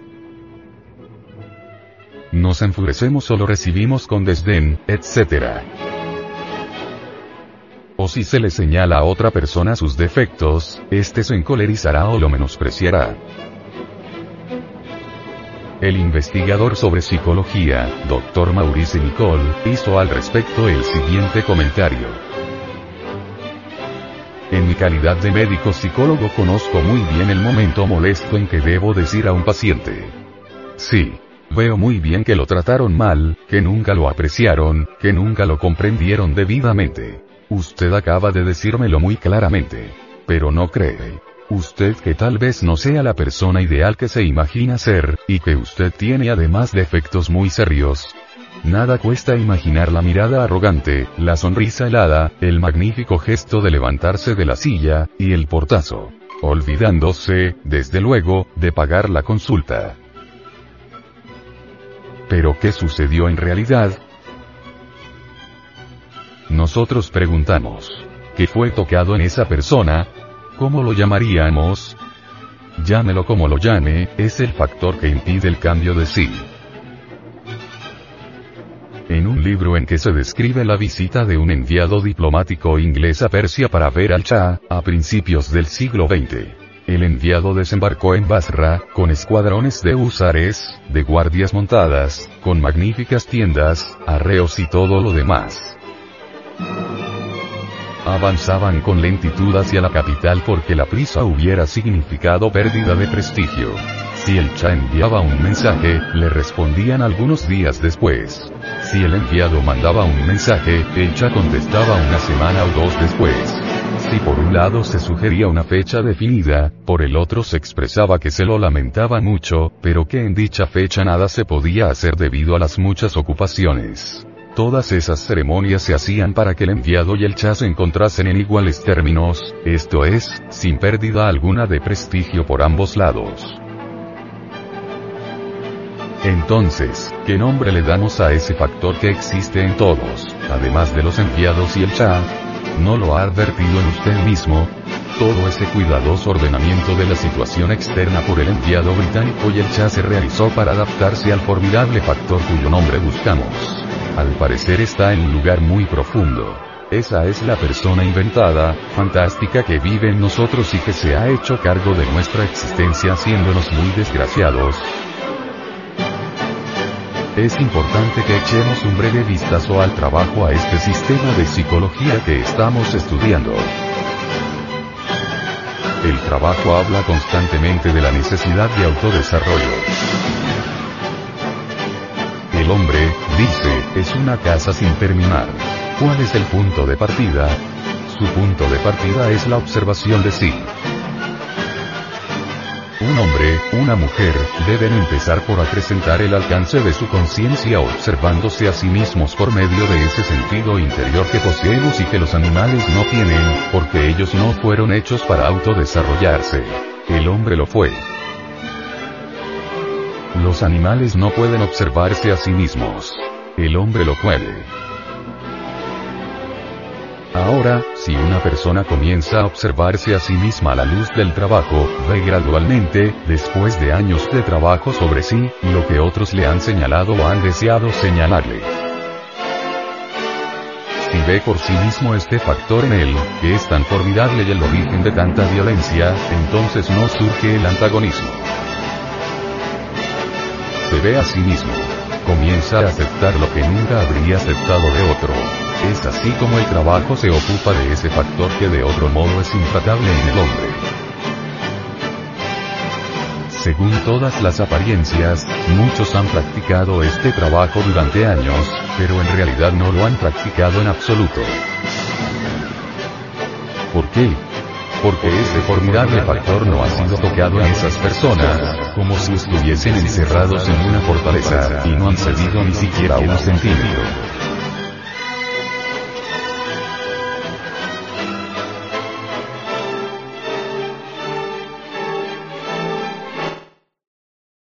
Lectura en movimiento. Difusión sin fronteras.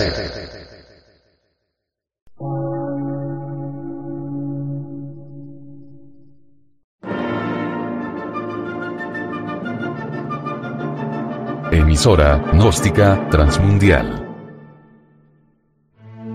Por una nueva civilización y una nueva cultura, sobre la faz de la Tierra.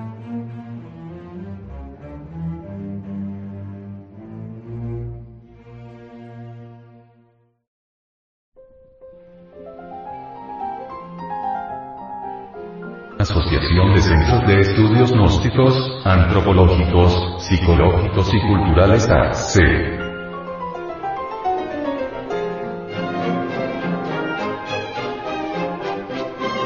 el mayor en el reino de los cielos. En aquel tiempo se llegaron los discípulos a Jesús diciendo,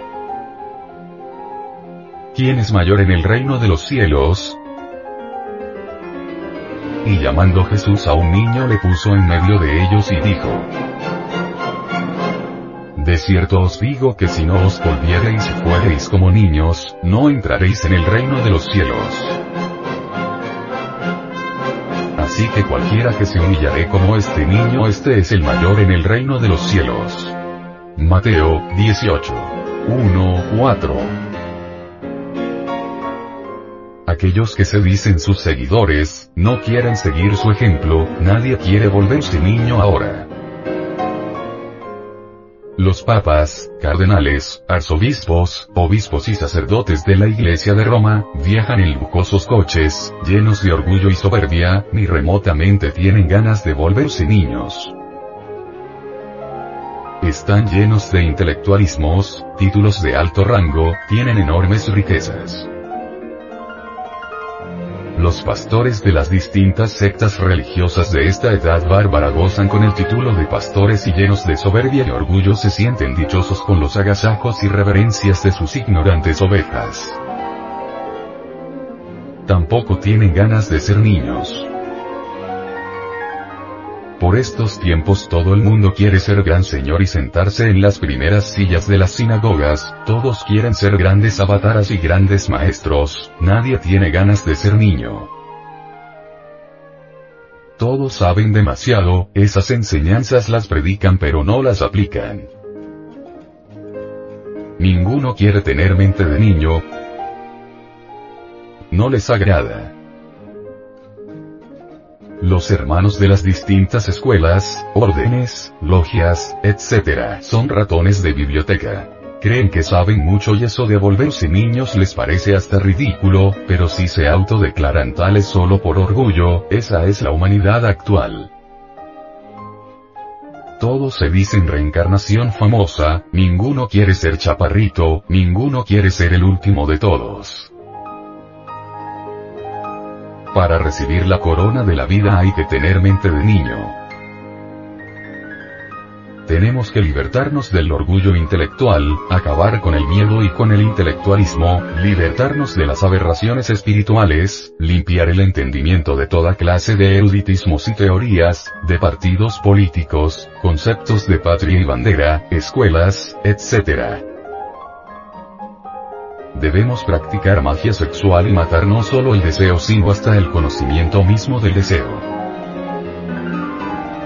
Tenemos que acabar con los razonamientos para tener mente de niño, el niño no razona, intuye, sabe instintivamente, no codicia dinero, no fornica, no adultera, ni es asesino. En la República de Colombia durante la violencia política, los espiritualistas cristianos pagaban asesinos para matar a los ciudadanos. Esos abates ni remotamente pueden ser niños, serán asesinos pero no niños, esa es la verdad. ¿Cómo puede ser niño el que mata? ¿Cómo puede ser niño el que roba? ¿Cómo puede ser niño el que fornica? Por tres puertas se entra al abismo ira, codicia y lujuria.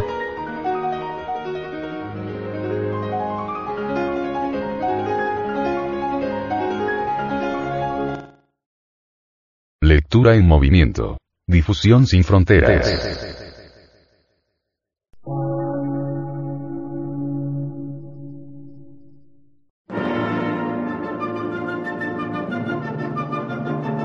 Emisora, gnóstica, transmundial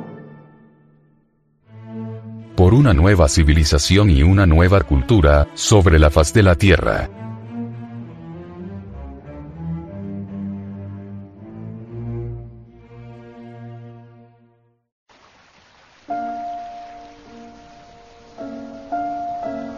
Asociación de Centros de Estudios Gnósticos, Antropológicos, Psicológicos y Culturales AC.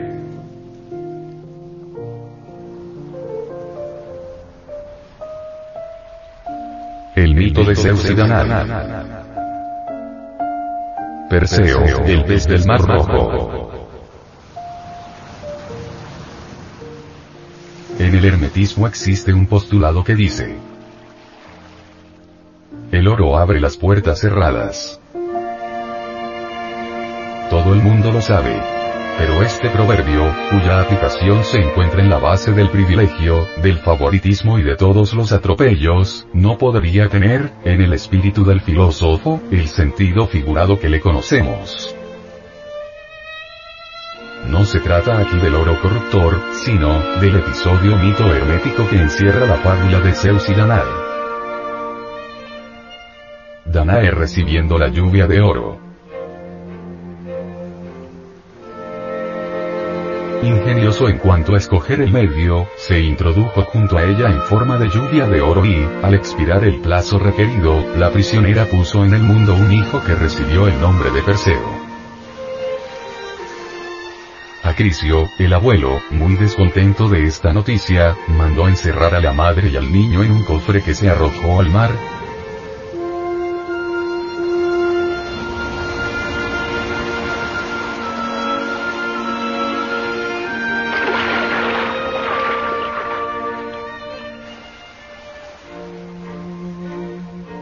los filósofos. Arrastrado por las corrientes hasta la isla de Serifea, unos pescadores recogieron la singular embarcación.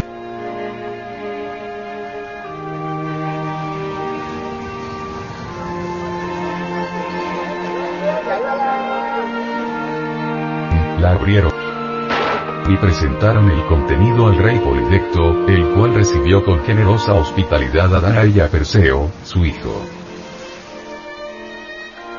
Poetas cuentan que esta princesa, hija del rey de Argos, Acrisio, fue encerrada en una torre porque un oráculo había anunciado a su padre que sería muerto por su nieto.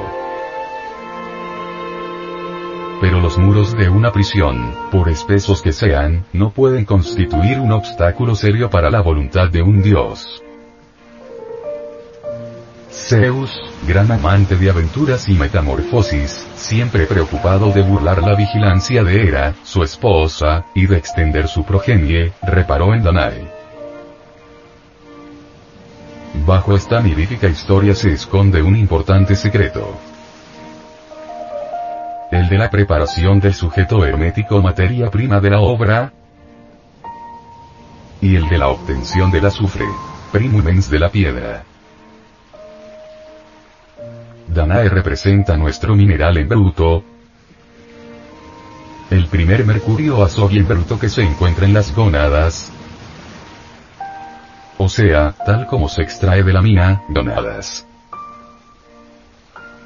Se trata de la tierra de los sabios, que contiene en sí el espíritu activo y escondido, el único capaz, dice Hermes, de realizar por estas cosas los milagros de una sola cosa.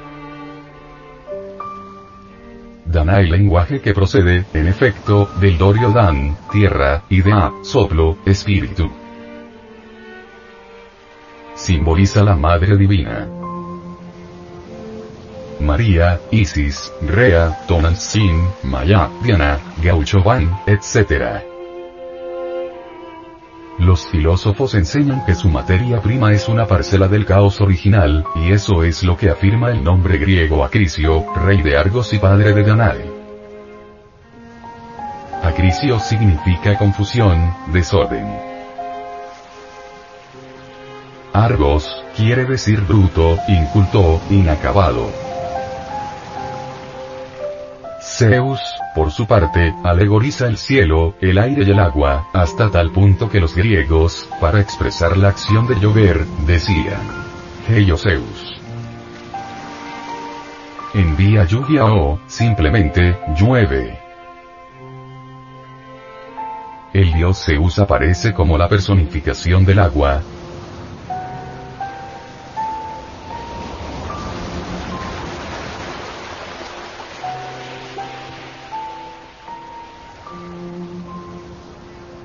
de un agua capaz de penetrar los cuerpos, como es el enseninis, o aguas de vida, según la Biblia cristiana, un agua metálica puesto que es de oro o, al menos, dorada.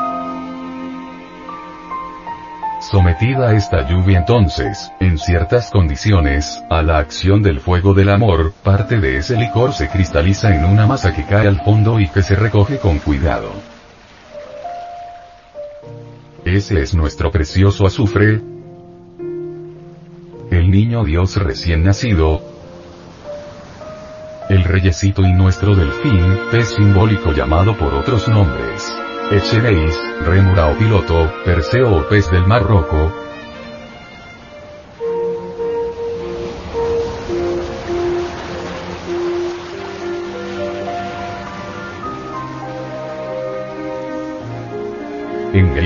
etc. Ese reyesito es la estrella de seis puntas que guía al alquimista, conciencia, el iniciado, en la senda de la gran obra del Padre. Esa es la estrella que nos ilumina llevándonos por el escarpado sendero de la liberación final, o salvación del alma,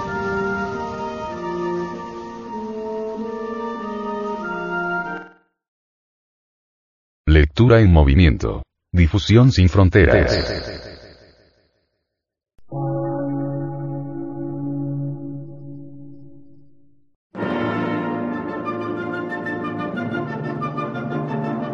Emisora, transmundial. Por una nueva civilización y una nueva cultura, sobre la faz de la Tierra.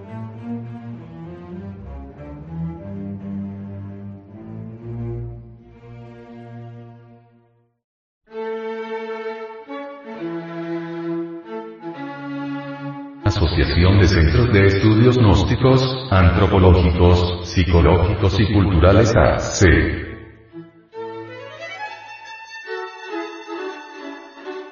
El problema sexual.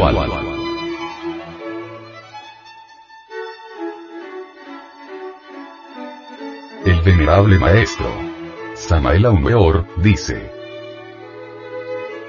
Aquellos que desprecian el sexo rechazan el Edén. El Edén es el mismo sexo. Los magos negros, seguidores de Yahvé, que ellos intencionalmente llaman Jehová para confundir a esta pobre humanidad que ignora que ignora, dicen que al sexo no hay que darle ninguna importancia, así les cierran las puertas del Edén a las almas débiles.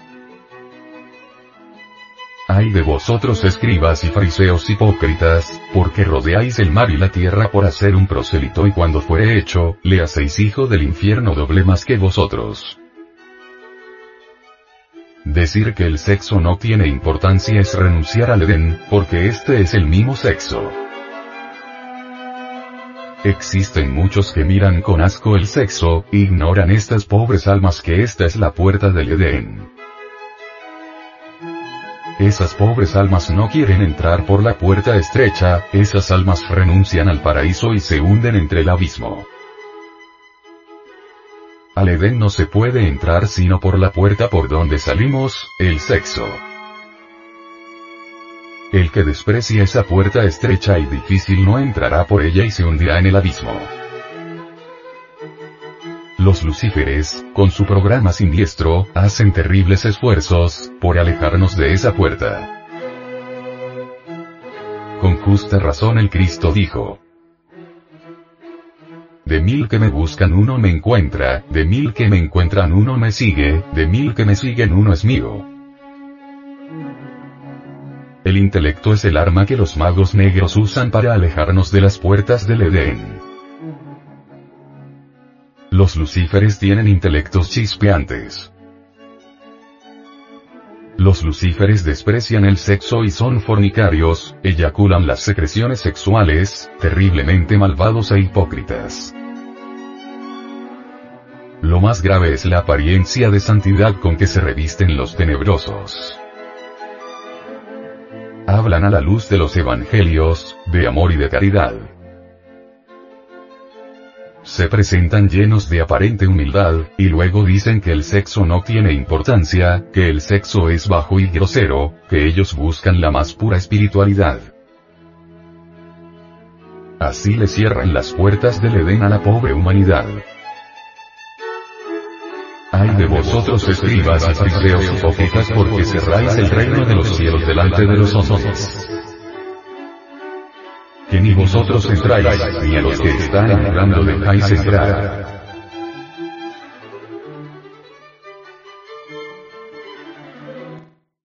Lectura en movimiento.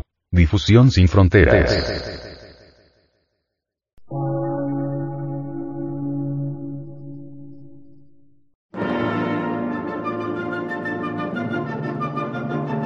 emisora, gnóstica, transmundial. Por una nueva civilización y una nueva cultura, sobre la faz de la Tierra.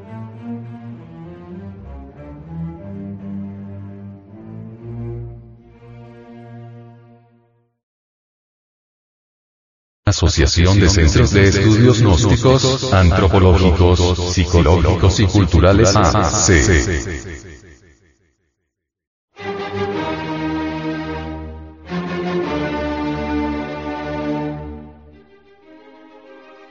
El ser humano debe desegoizarse para individualizarse.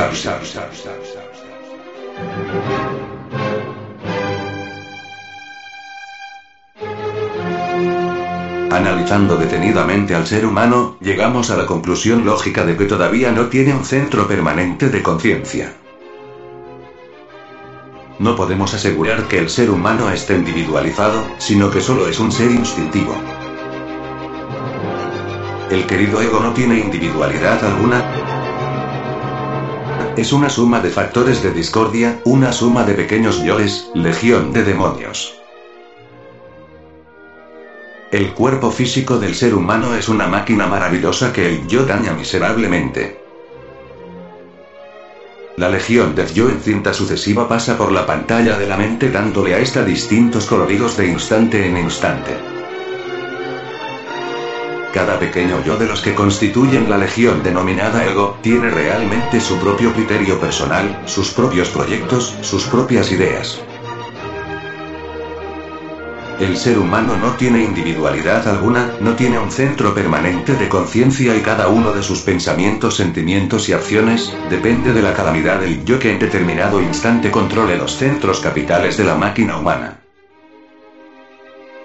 Ha llegado la hora de comprender la necesidad de producir dentro de nosotros un cambio radical definitivo a fin de establecer un centro de gravedad permanente, un centro de conciencia estable. Solo así nos individualizamos. Solo así dejamos de ser legión. Solo así nos convertimos en individuos conscientes. Afortunadamente dentro del ser humano existe algo más, existe el Buddhata, el principio único interior, la esencia. Reflexionando seriamente sobre dicho principio búdico podemos concluir que este es el material psíquico con el cual podemos darle forma a nuestra alma. No es exagerado decir que con este principio budista íntimo podemos crear alma. Despertando al Buddhata creamos alma. Despertar el Buddhata es despertar conciencia. Despertar conciencia equivale a crear dentro de nosotros un centro permanente de conciencia. Solo quien despierta conciencia se convierte en individuo. Necesitamos desegoistizarnos para individualizarnos, necesitamos disolver el yo para tener un centro permanente de conciencia. El yo pluralizado gasta torpemente el material psíquico en explosiones atómicas de ira, codicia, lujuria, envidia, orgullo, pereza, gula, etc. Muerto el yo, el material psíquico se acumula dentro de nosotros convirtiéndose en un centro permanente de conciencia. Hoy por hoy el ser humano se autocalifica de humano, pero realmente es una máquina controlada por la legión del yo. Una máquina sin sentido alguno de responsabilidad moral, sin continuidad de propósitos, sin existencia real. Observemos la tragedia de los enamorados, cuántos juramentos, cuántas lágrimas, cuántas buenas intenciones. ¿Y qué? De todo eso no queda sido el triste recuerdo. Se casan, pasa el tiempo, el hombre se enamora de otra mujer o la esposa se enamora de otro hombre y el castillo de naipes se va al suelo. ¿Por qué? Es claro. Porque todavía el ser humano no tiene un centro de gravedad permanente. El pequeño yo que hoy jura amor eterno, es desplazado por otro pequeño yo, que nada, absolutamente nada tiene que ver con dicho juramento. Eso es todo. Necesitamos convertirnos en individuos y esto solo es posible creando un centro permanente de conciencia. Necesitamos crear el centro de conciencia permanente y esto solo es posible disolviendo el yo pluralizado. Todas las íntimas contradicciones del ser humano serían suficientes para volver loco a cualquiera que pudiese verlas en un espejo.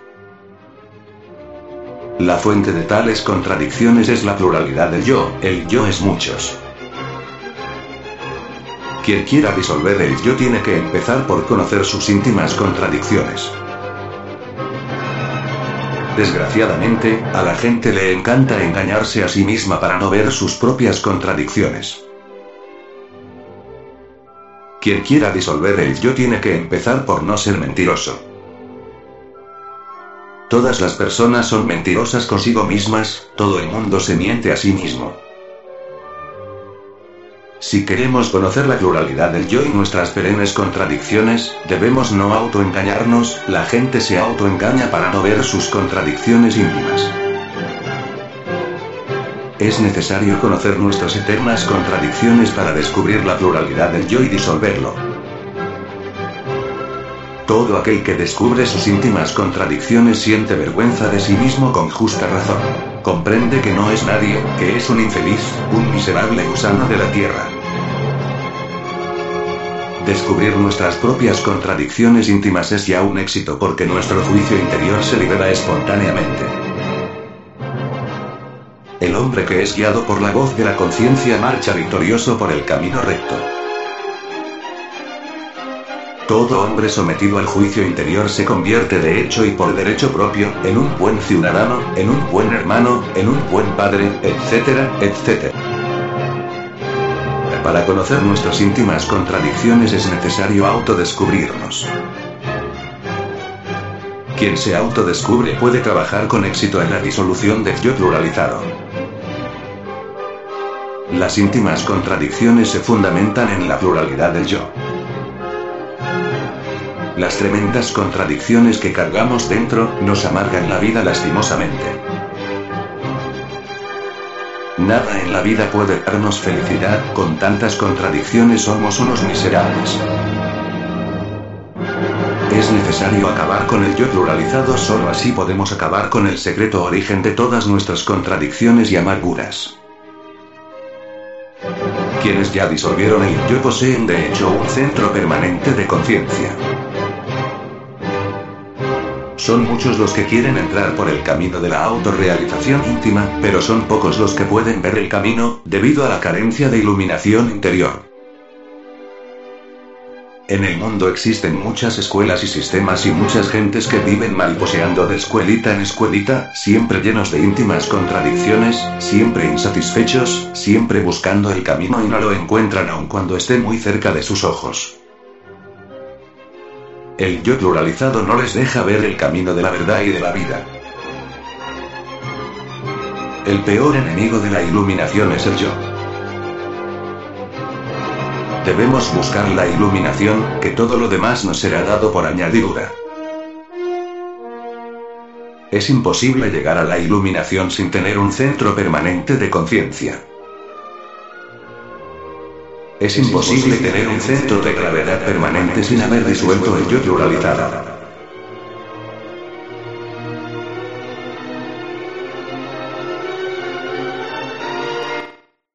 Lectura en movimiento. Difusión sin fronteras.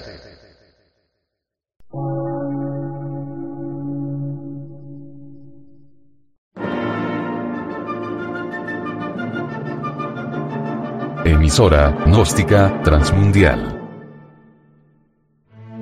Por una nueva civilización y una nueva cultura, sobre la faz de la Tierra.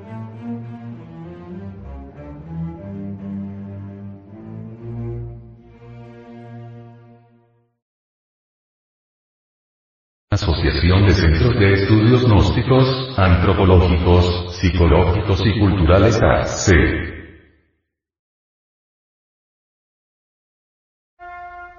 El suprasexo. La transmutación sexual, de la cual dijo el Cristo, hay hombres que se hacen eunucos por amor a Dios, pone de manifiesto los poderes que tuvimos en el Edén. nosotros perdimos esos poderes cuando caímos en la generación animal, y nosotros reconquistaremos esos poderes cuando nos regeneremos. Esa es la vía para nuestro cambio radical. Si con el infrasexo o sexo mal manejado, nosotros salimos del paraíso, con el suprasexo regresaremos triunfantes al paraíso de nuestro Padre Madre, el Señor Jehová. Así, pues, el sexo es escalera para bajar y es escalera para subir. Ley es ley y la ley se cumple. Comprender a fondo los procesos íntimos del deleite sexual subliminal, o sea, transmutación voluntaria de la entidad del semen en energía creadora, para obtener conciencia despierta, conocimiento objetivo, intuición superlativa, es decir, un cambio radical en nosotros, es impostergable e inaplazable. Necesitamos regresar al punto de partida original, el sexo, porque sólo así es posible una transformación radical.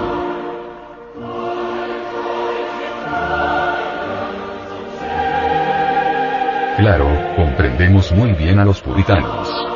Esto que aquí estamos afirmando con conocimiento de causa y por experiencia directa, sin mediación de ninguna teoría, o de alguna especulación, sofisma, retórica, falacia, los horroriza. Por eso es que está escrito con palabras de fuego en las sagradas escrituras, que el sexo es piedra de tropiezo y roca de escándalo. Resulta demasiado evidente que nosotros no somos hijos de ninguna teoría, escuela o secta. En la cruda raíz de nuestra existencia solo encontramos un hombre, una mujer y un coito. Nacimos desnudos, alguien cortó el cordón umbilical. Lloramos y buscamos luego el pecho materno. Vestidos. Escuelas. Teorías. Erudición. Creencias. Dinero. Etcétera, etcétera, todo eso vino después por añadidura. Creencias religiosas o materialistas existen por doquier, empero, la única fuerza que puede transformarnos en forma íntegra, unitotal, es aquella que nos puso sobre el tapete de la existencia. Queremos referirnos a la energía creadora del primer instante, a la potencia sexual. Esa fue la energía que nos matriculó en la escuela de la vida. Incuestionablemente, y además es muy ostensible, que la dicha más grande que puede tener el ser humano, es el deleite amoroso.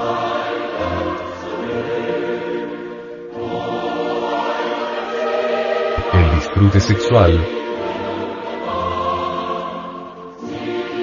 Pero para lograr tan alta exaltación humana es indispensable saber copular sabiamente,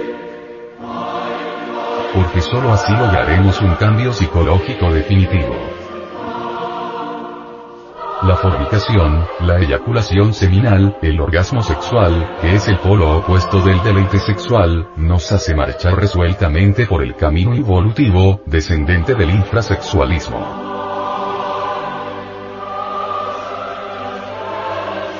Gnosticismo enseñando la clave del suprasexo nos hace avanzar victoriosos por la vía ascendente, vertical, que es la revalorización del ser.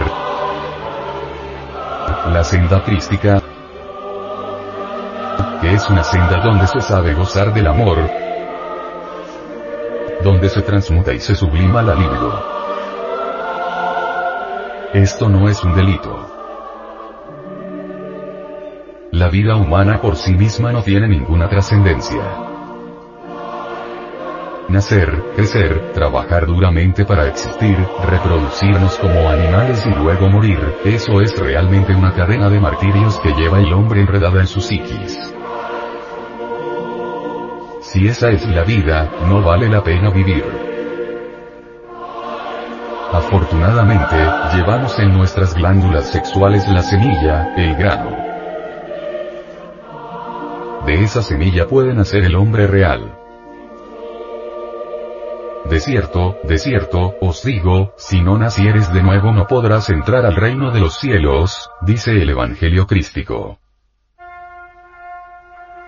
Bendito sea Dios que nos ha dado la semilla, el semen, nuestras secreciones sexuales, sin el cual nosotros, los animales intelectuales, equivocadamente llamados hombres, no podríamos nacer de nuevo como hombres en el sentido exacto y completo de la palabra.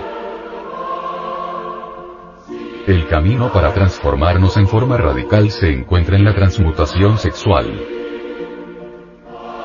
Con el suprasexo nos regeneramos absolutamente. El nacimiento segundo del agua, semen, y del Espíritu Santo, que es el fuego del amor, es una cuestión totalmente sexual. Necesitamos nacer nuevamente para entrar al reino de los cielos.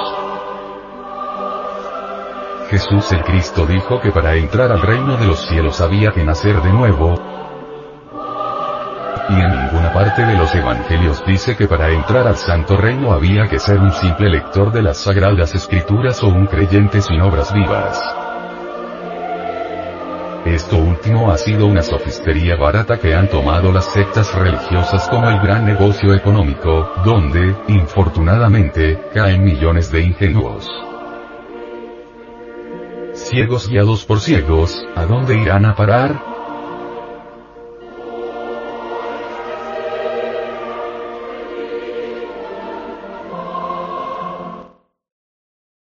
Lectura en movimiento. Difusión sin fronteras.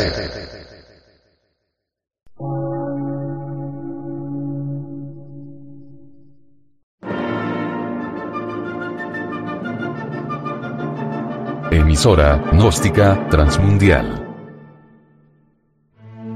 Por una nueva civilización y una nueva cultura, sobre la faz de la Tierra.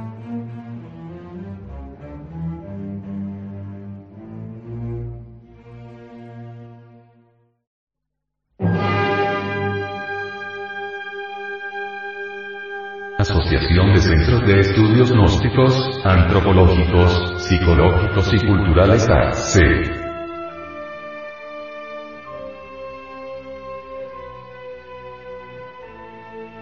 Estamos en poder del yo fantasía.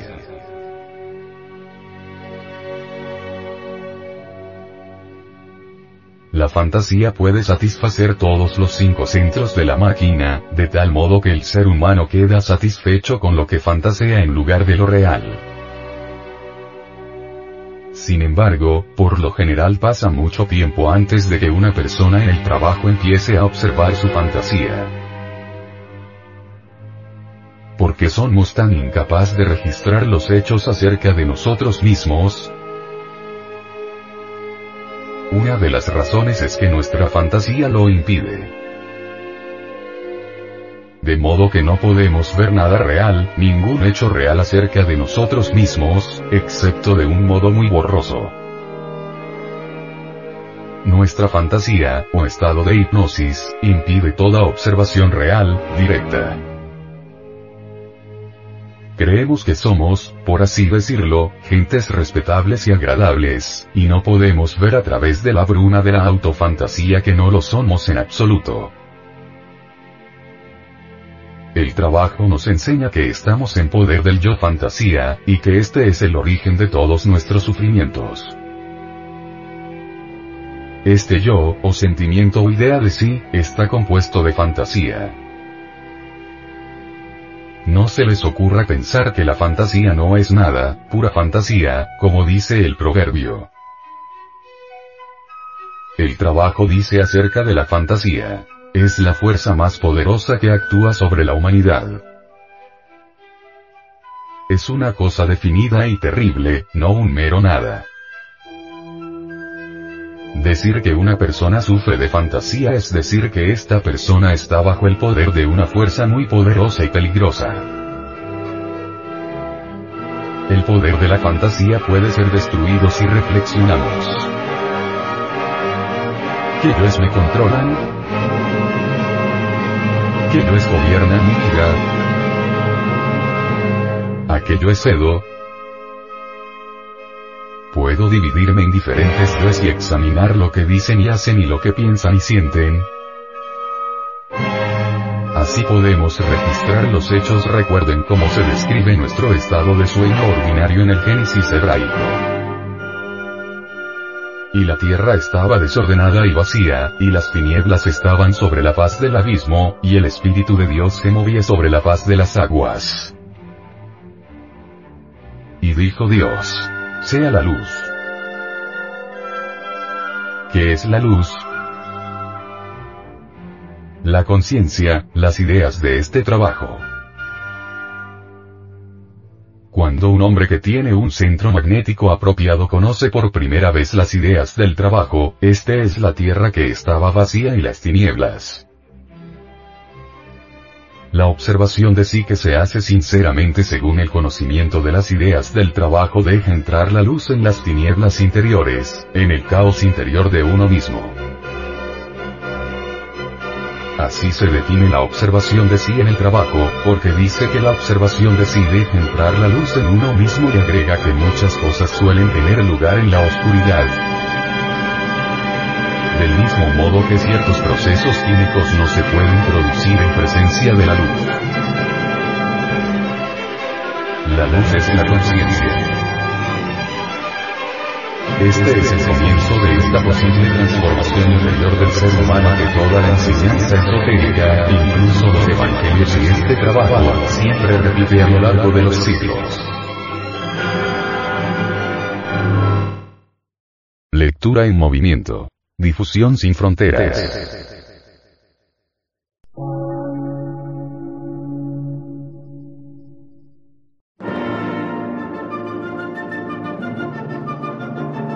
Emisora, gnóstica, transmundial. Por una nueva civilización y una nueva cultura, sobre la faz de la Tierra.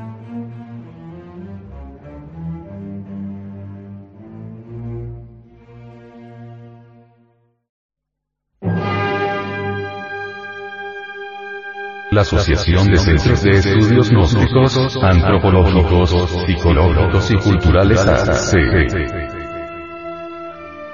Presenta.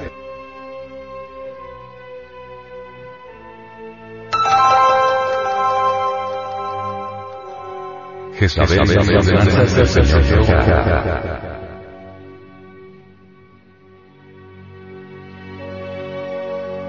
mas tengo unas pocas contra ti.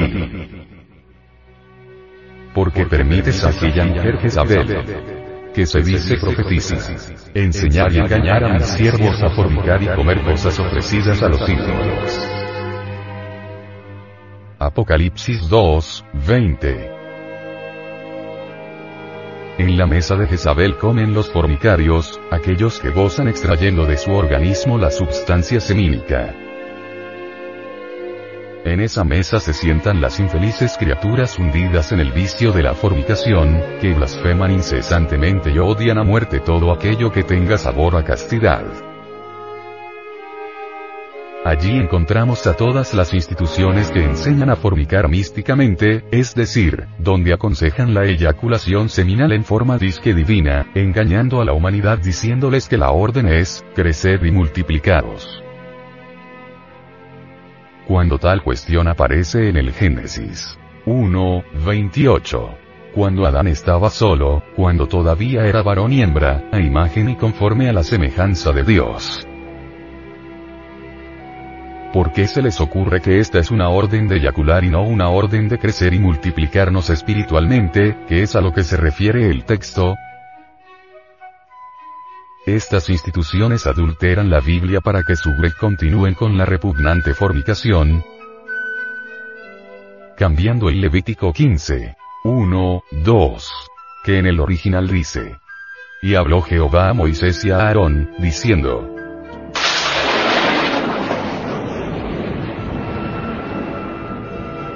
Hablad a los hijos de Israel y decirles, Cualquier varón, cuando su simiente manare de su carne, será inmundo.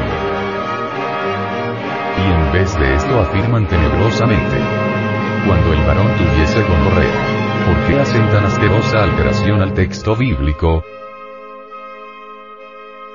Y mandó Jehová Dios al hombre, diciendo, de todo árbol del huerto comerás, mas del árbol de la ciencia del bien y del mal no comerás de él, porque el día que de él comieres, morirás. Génesis 12, 16, 17. Estas son las ordenanzas del Señor Jehová y todas aquellas instituciones o personas que violen estas ordenanzas permiten a Jezabel, la gran ramera, enseñar a fornicar y engañar a la gente diciéndoles que es posible la salvación sin el cruce sexual del varón y la mujer, diciéndoles que es necesario derramar el enseminis y que esto no tiene la menor importancia. Ay de aquellas gentes que se dicen a sí mismas creyentes, salvadas, cristianas y que cargan la cruz sobre el pecho, pero aborrecen el suprasexo, no cumpliendo por esto con las ordenanzas del Señor Jehová. Y le he dado tiempo para que se arrepienta de la fornicación. Y no se ha arrepentido. He aquí, yo la he hecho en la cama y a los que adulteran con ella, en mi grande tribulación, si no se arrepintieren de sus obras. Apocalipsis 2, 21, 22. Para arrepentirnos de todas nuestras malas obras, actos o hechos de adulterio y fornicación es indispensable liberar la mente de nuestras pasiones animalescas sexuales, de su postura libidinosa que siempre personifica claramente el acto sexual del común de la humanidad gobernada por Jezabel. Solo la transmutación sexual permite el religaré, o sea, la unión del alma con el Padre que está en secreto.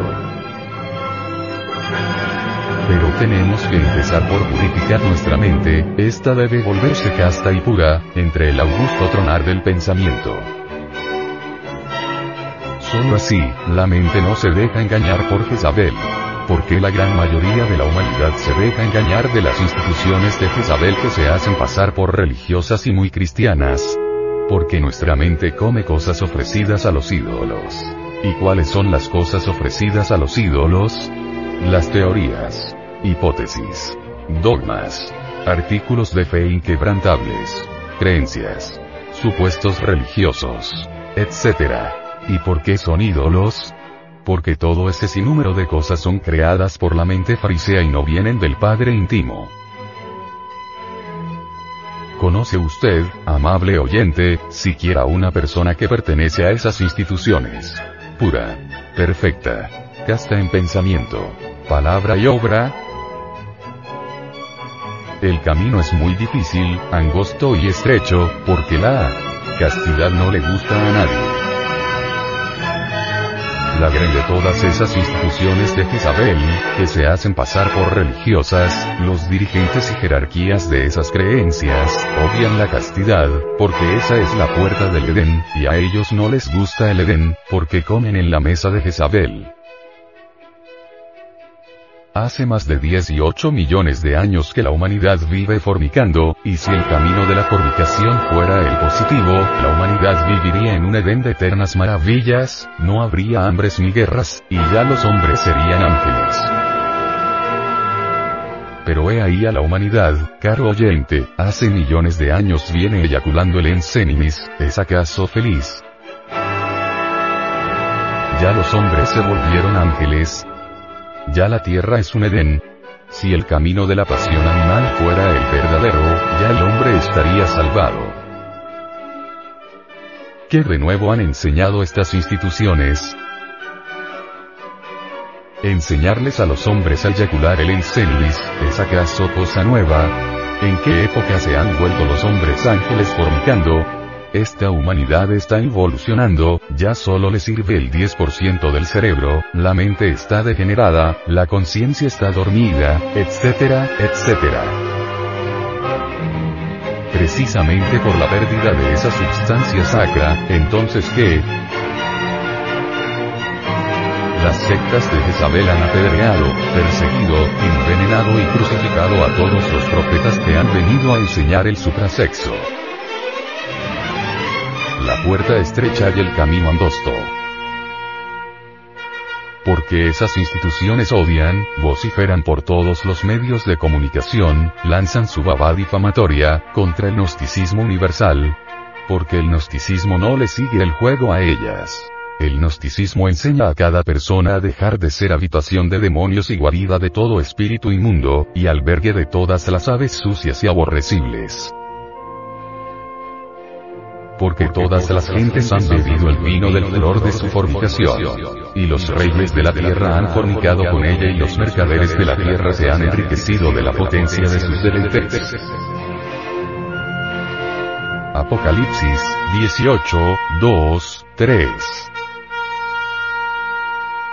Solo un minúsculo puñado de almas están dejando la fornicación, han aceptado la clave de la suprasexualidad, han entrado por la puerta estrecha y el camino angosto. Las glándulas sexuales no son cápsulas cerradas, ellas excretan hormonas y también incretan hormonas.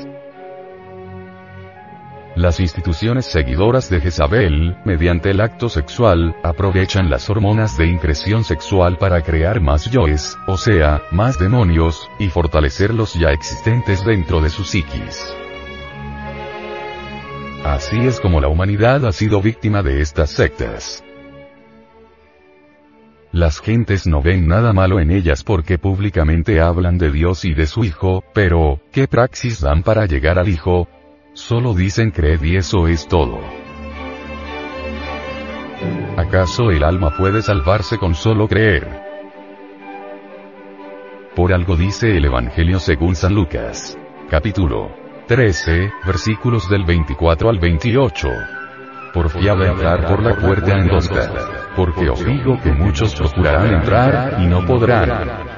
Después que el padre de familia se levantaré, y cerraré la puerta, y comenzaréis a llamar a la puerta, diciendo, Señor, Señor, ábrenos. Y respondiendo os dirá, no os conozco de dónde seáis. Entonces comenzaréis a decir, delante de ti hemos comido y bebido, y en nuestras plazas enseñaste. Y os dirá, digoos que no os conozco de dónde seáis. Apartaos de mí todos los obreros de iniquidad Allí será llanto y el crujir de dientes, cuando vieres a Abraham y a Isaac, y a Jacob, y a todos los profetas en el reino de Dios y a vosotros excluidos.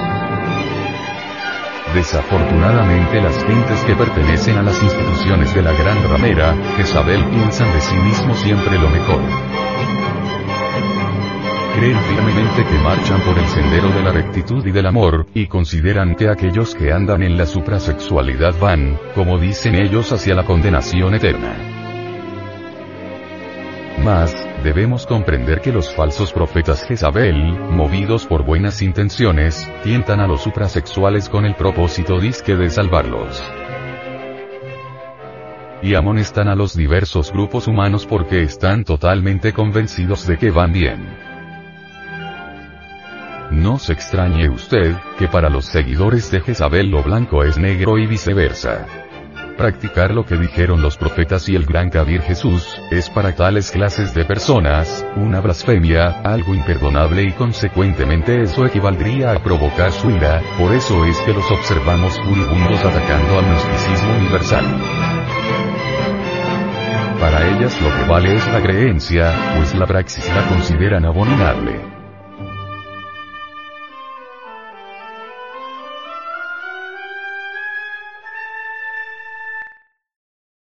Lectura en movimiento.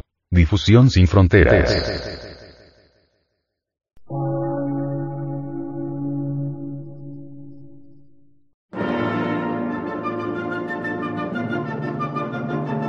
Emisora, gnóstica, transmundial.